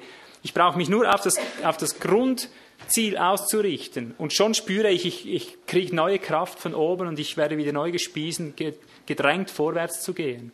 Und ich glaube, wenn das mal keine Kraft mehr hat, dann beginnt Gott es dahinter zu entschlüsseln. Oder? Wenn, wenn mir das nichts mehr sagt, wenn ich irgendwann so weit bin, wie vielleicht Elia und sage, ich mag nicht mehr, komm, ich bin auch nicht besser als die anderen. Das habe ich schon oft erlebt, oder? In viel, viel niedrigeren Stadien, denen habe ich gesagt, ich mag nicht mehr, auch nehme mich weg, wenn es geht, irgendwie hat ja alles keinen Wert und plötzlich enthüllt er dir eine neue, tiefere Dimension und dann bekommst du solche Augen, sagst, was, das auch noch? Ja, das auch noch. Und dann hast du neue Energie, oder? Geh hin, salbe Jehu zum König, du bekommst neue Aufträge und dann gehst du hin, du siehst tiefer in die Zukunft, ja. Aber ich glaube, solange wir zehren können von dem, was Gott geoffenbart hat, sollten wir nicht das Übernächste suchen, solange wir das Nächste nicht ausgeschöpft haben. Und mit dieser Vision möchte ich, dass wir leben. Das, das sind die Geheimnisse des Priestertums, dass wir die Dinge vollendet sehen, auch die Etappenziele vollendet sehen, dass wir darauf hinarbeiten, emsiglich, dass jetzt mal einfach in einer ersten Periode nur mal erste, die erste Etappe erreicht wird, dass wir bis zu 1000 Zellen hin, organische Zellen, äh, erleben, wie Gott sie gründet, wie Gott sie festigt, wie Gott sie priesterlich wartet, umkrempelt, wie es bei uns anfängt zu tun, dass es in immer schnellerer Zeit kommt, dass wir in diese Dimension hineinschauen lernen, was Gott tut. Und erst wenn das erreicht ist, uns das nächste offenbaren lassen, nicht das nächste Ziel stecken aus eigenem Fleisch, aus eigenem Wollen oder Ehrgeiz oder was weiß ich, sondern was machst du als nächstes, dass du neue neue Befehle von oben kriegst, die dann wieder geballte Ladung Kraft haben, bis sie erfüllt sind. Ich denke, die, die Ziele haben so lange eine Kraft in sich, bis sie erfüllt sind. Und wir sollten sie nicht verlieren, nicht aus den Augen verlieren. Die Stelle habt ihr, dürft ihr nochmal aufschreiben. Das Hochziel Römer 8, 19 ist für mich so schön zusammengefasst. Die ganze Schöpfung lechzt, seufzt, ächzt danach, dass offenbar werden die Söhne Gottes, die sie erlösen werden. Das habe ich vor Augen. Dahin muss es kommen, durch priesterliche Gewalt. Wir werden nicht nur immer bewegt, wir sollen solche sein, die andere bewegen, verstehst du? Bis hin zu den Bäumen und Feldern und Wiesen, das kannst du dir heute alles nicht vorstellen. Aber das wird so sein, dass es durch die Söhne Gottes, so ist es verheißen, die Söhne Gottes lösen diese Schöpfung von dieser Knechtschaft der Verderblichkeit. Das sind einfach Kräfte, da bewegen wir noch was, oder? Ich kann nur sagen, ich, ich, ich ahne die Dinge, ich schmecke sie, ich begrüße sie von ferne, ich stehe beileibe noch nicht drin, aber solange ich nur einen Dunst davon habe, ich möchte es verkündigen, ich möchte die Tugenden dessen exangelisieren, der mich zu seinem äh, Priestertum berufen hat. Ich möchte sagen, das steht auf dem Plan Gottes, eine priesterliche Nation, die etwas bewegt, die etwas aus den Fugen hebt, die auf ganz göttliche Weise äh, in Kraftfelder hineingeführt wird, die ihr zugedacht sind. Schließen möchte ich, ah, ich habe ja gesagt, ich werde das andere noch. Puh, jetzt wollte ich abschließen. Ihr seid mir gnädig. Zehn Minuten maximal. Gut, die Inbetriebnahme des Heiligtums möchte ich jetzt zeigen, weil das hängt sehr stark jetzt mit der Praxis zusammen, bildet gleichzeitig das Bindeglied zu der Praxis, wie wir auch nachher gerade jetzt momentan mal weitergehen. Wie kommt es zu dieser Salbung des Heiligtums, dass die Wolke, die Herrlichkeit drüber kommt, dass sie betriebsbereit wird, wenn wir die Vision der Vollendung haben, aber wenn wir sie beginnend von vorne avisieren? Der Vorhof, dass es zu einer Realität wird, das Durchschreiten, dass die, die Reinigung der Sünde eine Selbstverständlichkeit ist, dass wir durch die Brandopfer Sühnung erlangen. Das kannst du nur im Brandopfer richtig gesühnt werden. Weißt du, was Sühnung heißt? Heißt zudecken. Abschirmen heißt verbergen eigentlich. Viele haben durch Sündopfer Vergebung der Sünden bekommen, Reinigung der Sünden, wenn du so willst. Aber weil sie nicht zum Brandopfer kommen, ist, ist die Folge der Sünde nicht gesühnt, nicht abgedeckt, nicht abgeschirmt. Sie werden immer wieder eingeholt von den Sünden, verstehst du, von den Folgen, von den Konsequenzen, was sich in dein Fleisch eingeschliffen hat. Nur im Brandopfer, wer diese Vision hat, kommt priesterlich vorwärts, ganz Hingabe, vollständiges Loslassen, verfügbares Organ sein, Heilsopfer, übers Geforderte hinaus, diese Vision, von vorne nach hinten beginnen wir, das Heiligtum einzunehmen. Und jetzt pass auf, es heißt, wenn du im Vorhof drin bist, bevor du zum Brandopfer gehst, jetzt äh, können wir das nochmal einschalten. Da. Achte jetzt genau auf die Reihenfolge, das hat geistlich wichtigen Charakter wir werden jetzt nicht alles vielleicht so ins, in, ins Detail erfassen können, merkst du, im Vorhof, wir reden ja gewöhnlich immer davon, dass wir zuerst beim Brandopferaltar sind, oder? Merkst du die Aufrichtungsreihenfolge? Wenn du sie in umgekehrter Reihenfolge nimmst, siehst du die Betriebsordnungen des Heiligtums. Jetzt steht plötzlich an zweiter Stelle, wenn du zum Vorhof reingekommen bist, nicht mehr der Brandopferaltar, sondern das Waschbecken. Ist das nicht eigenartig? Dass man bei der Aufrichtung zuerst den Altar hingestellt hat und nachher das Waschbecken. Ich sage, das ist eine typologische Weisung der Inbetriebnahme. Wenn du das verstehen willst, ich glaube, das kannst du aus 2. Mose entnehmen, wieder dort. 2. Mose, wo waren wir? 40. Hm. Vers 32. Da heißt es, so oft sie in das Zelt der Begegnung hineingingen und so oft sie an den Altar herantraten, wuschen sie sich, wie der Herr dem Mose ge, äh, geboten hatte. Merkst du es jetzt? So oft sie, bevor sie an den Altar hinstanden, mussten sie sich zuerst beim Waschbecken waschen. Siehst du jetzt, dass die Reihenfolge stimmt? Damit siehst du, dass diese Dinge prophetisch eingelegt sind, oder? Also bevor sie irgend an den Altar traten, zuerst Waschbecken. Darum glaube ich, kommt zuerst, äh, zuerst. Und für mich bedeutet es, äh, ich möchte es mal so zusammenfassen, obgleich es hier viele Wirklichkeiten gäbe, die damit zusammenhängen. Ich möchte es mal so deuten, das Waschbecken, das einerseits unsere Taufe bedeutet, unser Mitgestorbensein, unser Mitauferweckt Es bedeutet auch das Wort Gottes, das Wasserbad des Wortes, aber das Wasser bedeutet auch Geist. Oder? Das, es bedeutet auch, äh, wenn du so willst, mitunter einfach geistgeleitet, als Prinzip des Heiligtums. Also wir gehen nicht hin und schrauben an den eigenen Sünden, an der eigenen Hingabe herum. Es ist immer zuerst eine Berührung mit dem Lebenswasser da, mit dem Wort Gottes, wenn du so willst. Mit dem Rema, wenn du so willst. Kannst du es erfassen? Ich glaube, das sind Typusse. Viel Sündenbewältigung, Hingabeübungen kommen aus dem eigenen ist nicht zuerst am Waschbecken gereinigt, ist nicht durch das Wort Gottes verordnet, nicht gereinigt durch das Wasserbad des Wortes, durch das Wirken des Geistes, würde ich pauschal zusammenfassen. Verstehen wir?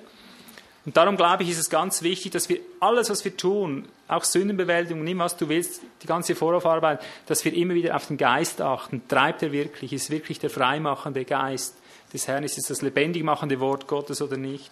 Und dann geht es zum Brandopferaltar. Das möchte ich jetzt nicht weiter ausführen. Ich denke, Sündopfer, Brandopfer, diese Reihenfolge ist klar.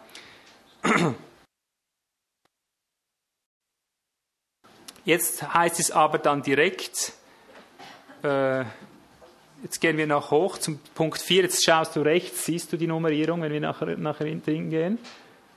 Was kommt jetzt, wenn wir reingehen ins Heiligtum zuerst? Ha? Ja, dann natürlich der Vorhang, das ist klar. Aber dann?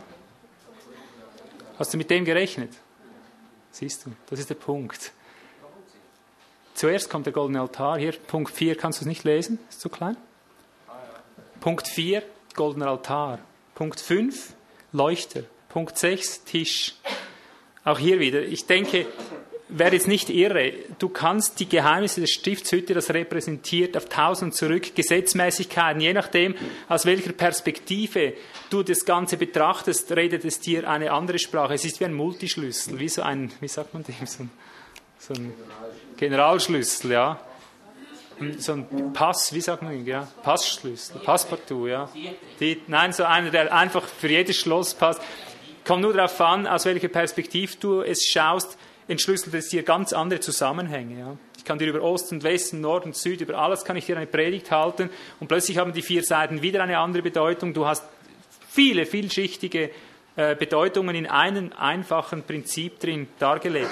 Hier möchte ich einfach darauf hinweisen, dass es zuerst zum Brandopferaltar kommt, ich glaube, äh, zum Rauchopferaltar, zum Goldenen, bevor noch der Leuchter angezündet ist. Ich glaube, das ist die geistliche Gesetzmäßigkeit. Mein Haus soll ein Bethaus sein.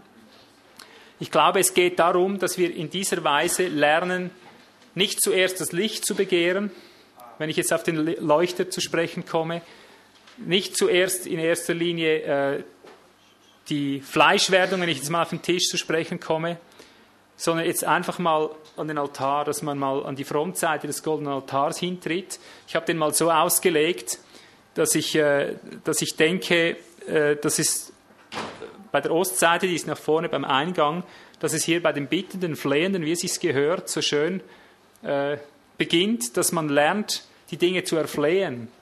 Aber ich glaube, dass das Ziel Gottes ist, dass wir alle wie ein Mann an diesen Altar hinkommen, dass es dort beginnt, dass wir einfach anfangen, durch, durch Gebet diese Dinge vor Gott zu bewegen. Der Geist hat uns schon hineingeführt aber dass es dort beginnt, dass wir lernen, die Dinge priesterlich durchzusetzen. Ja. Dass wir vor diesem Altar stehen und beten, ich sage jetzt mal etwas so wie ich das immer wieder erlebe seit vielen Jahren, wie sich das abwickelt. Und das stellst du dir dann einfach auf organischer Ebene vor, weil das ist der Punkt. Das organische Altar, der organische Altardienst, dasselbe ist aber auch auf individueller Ebene. Also ich bete, ich flehe, ich bitte, ich fordere, äh, ich klage. Das passt alles schön dort an den Altar, wo du eigentlich noch von unten nach oben oder, äh, wirkst. Und dann spürst du, du kommst nicht durch. Manchmal kommst du durch, mit deinem Flehen, mit deinem Bitten kommst du durch. Und dann sage ich immer wieder links am Altar vorbei, also bei der Südseite, wo die, die Seite des Leuchters ist, da sehe ich so etwas äh, Schöpferisches drin, vom Typus her. Licht ist etwas Schöpferisches. Äh, rechts siehst du den, die Nordseite äh, bei, dem, äh, bei den Broten, beim Schautisch, da sehe ich äh, dieses äh, Proklamierende, wenn du so willst, dieses Gleichsprechende. Und hinten bei der hintersten Seite sehe ich dieses Anbetende, dieses Ergeben, dieses Vereinigte. Was meine ich damit? Immer wieder erleben wir es so oder erlebe ich so, wenn ich flehen und bitten nicht durchkomme, dann werde ich gebieterisch. Nordseite ist immer Gericht in der Schrift. Nordseite, also da, wo der, wo der Tisch steht mit den Schaubroten und so weiter. Äh, wenn ich mit Flehen nicht durchkomme, ich merke, etwas klemmt in dem Sinn, dann werde ich sehr leicht gebieterisch wenn ich merke, mit dem Gebieterischen komme ich nicht durch, werde ich schöpferisch. Ich weiß nicht, ob du das auch schon so kennst. Immer wieder, weil ich werde immer wieder so blockiert, wenn ich weitergehen will, dann merke ich, Flehen reicht nirgends hin. Also sage ich hinter mich, hinter mich Teufel oder was immer es ist, diese Widerstände, ich rufe den Zerbruch aus, das gehört mit in diese Dimension, diese vier Seiten des Rauchopferaltars. Nicht nur immer bitten und flehen von unten nach oben, lernen zu herrschen. Ja? Widersteht dem Teufel und so flieht er von euch, heißt es. Und manchmal merke ich, es reicht nicht aus, ich widerstehe und widerstehe und widerstehe und es geht einfach nicht durch. Ich spüre, dass, dass die Vision ist da, das Ziel ist da, aber ich komme da nicht durch. Und das ist immer wieder das, was ich merke, da möchte Gott uns hinbringen als erstes, dass wir lernen aus dem Nichts äh, diese Dimension des Gebets in einem zu vereinigen. Dann gehe ich noch einen Schritt weiter, jetzt bin ich schon flehend von der Grundlage her, jetzt werde ich gebieterisch und dann in der linken Hand mit dem werde ich schöpferisch und sage, und in diese Todesnot, die Plage hat begonnen über dem, über dem Volk, weil hier wickelt sich das immer wieder ab. Ich merke immer wieder, ich komme nicht ans Volk ran, an diese kaputten Menschen und ich spüre, sie müssen dennoch gerettet werden. Was machst du hier? Um die priesterliche Gewalt in Jesu Namen und das wird jetzt einfach schöpferisch. Du kannst sagen, Teufel hinter mich, du spürst, es geschieht nichts. Aber wenn ich hierbei bleibe und der Teufel wird weichen, weil das priesterliche, die priesterliche Gewalt hier ist, ich bestehe darauf, es werde in Jesu Name und ich beginne diese Dinge zu proklamieren, sie zu schaffen, wie das Licht, es werde Licht. Oder? Also das Gebieterische und das Schöpferische, plötzlich spürst du, plötzlich spürst du, wie die Dinge sich durchsetzen, oder? Und dann wird es Licht. Dann wird es Licht. Aber mein Ziel ist, dass wir dahin kommen, dass durch dieses Durchsetzen, dass wir im Flehenden, im, im gebieterischen oder im schöpferischen Gebet, dass es zur Hinterseite des Altars kommt, wo diese, diese Vereinigung Gottes da ist, wo er durch dich durch dann weiter wandelt, wo es dann weitergeht, oder? Wo du zu Licht wirst, wo du die Offenbarung kriegst und darum kommt als zweites dann die, der Leuchter, dann geht dir der Leuchter auf. Es beginnt immer wieder im Dunkeln, hast du es schon gemerkt? Es beginnt immer wieder im Dunkeln. Bei mir ist es so. Und darum kommt der Rauchopferaltar, glaube ich, zuerst in der geistlichen Wirklichkeit, dass man im Dunkel diese Durchsetzung beginnt, bei mir ist es typologisch so, dass ich sogar in der stillen Zeit, ich mache die ersten zwei, drei Stunden meistens das Licht nicht mal an. Ich bin im Dunkeln, weil es mir da im Moment am wohlsten ist. Ich lese keine Schrift, nichts in der Regel. Ich brauche das für mich, das kannst du aber anders machen, das ist kein Gesetz. Aber ich praktiziere das seit Jahren so, dass ich meistens zwei Stunden nur diesen Altarsdienst tue. Ich beginne flehen oder je nachdem und, und gehe dann genau so, wie ich es jetzt gesagt habe, durch. Und dann hinten spüre ich, wie ich drin bin, wie die, ja, wie die Vereinigung Gottes im, im Licht aufgeht, wie, wie mir die Augen aufgehen und dann beginnt es, auf, beginnt es zu leuchten, dann kommt der Leuchter. Ja. Von daher kommt die Verleiblichung. Zuerst die Erleuchtung, das ist die Vision, wenn du so willst, das Schauen und aus dem Licht kommt nachher die Schöpfung. Oder? Es wäre Licht war das Erste, das Scheiden und so weiter von allem, Licht und Finsternis und so weiter. Und dann siehst du das, die Verleiblichung, die, die Brote, die Schaubrote, wenn du so willst, ich deute jetzt das mal so, dass es hier Fleisch wird.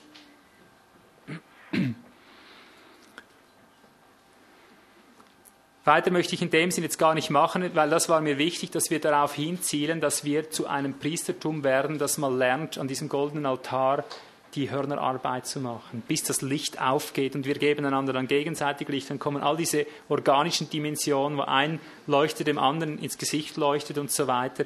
Das ging jetzt einfach insgesamt zu weit. Gut, war ich zehn Minuten ungefähr, oder? Habe ich fortgehalten.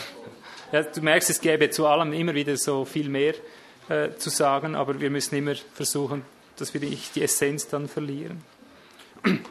Darf ich schließen mit der Stelle nochmals aus 1. Petrus 2. Die ist mir insofern wichtig. Ich weiß nicht, ob du es mit Menschen wieder zu tun kriegst, mit denen ich es immer wieder zu tun bekomme, die dir dann diese Berufungen absprechen möchten. 1. Petrus 2,9. Ihr aber seid ein auserwähltes Geschlecht, ein königliches Priestertum, eine heilige Nation und so weiter es werden immer wieder Menschen kommen in dieser Zeit, die dir sagen, das gilt für Israel. Petrus war für die Juden, Paulus war für die Nationen, stimmt, oder? Das ist mir ganz wichtig, dass du jetzt auch hier wieder siehst, diese Berufung ist deine und meine Berufung. Denn ob man es glaubt oder nicht, aber Petrus schreibt den Petrusbrief nicht an die Juden, sondern an die Heiden in der Zerstreuung. Ich weiß nicht, ob dir das schon mal aufgefallen ist, aber ich möchte das noch mit als Schlusspunkt setzen, damit dir klar ist, es ist deine Berufung, es ist meine Berufung, weil wir sind in Christus hinein, in diese Werdelinie hineinberufen oder in diese Generationenfolge, wie das eigentlich dort mit Geschlecht übersetzt ist, heißt eigentlich wörtliche Generationenfolge oder Berufungsfolge. Und achte, das beweise ich dir kurz, ich gebe dir dann die anderen Stellen, aber die eine lese ich, damit du siehst, es ist wirklich an uns Heiden geschrieben.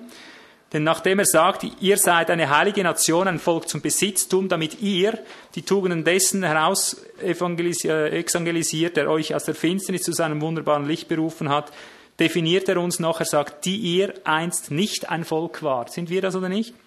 Jetzt aber ein Volk Gottes seid, die ihr nicht Barmherzigkeit empfangen hattet, jetzt aber Barmherzigkeit empfangen habt. Dasselbe kannst du lesen aus 1.18 noch, und Kapitel 4, Vers 3, damit du sicher weißt, 1, 18 und 4, Vers 3, damit du sicher weißt, diese Berufung, königliches Priestertum, regierendes Priestertum, die ist dir und mir als Heidennation gegeben.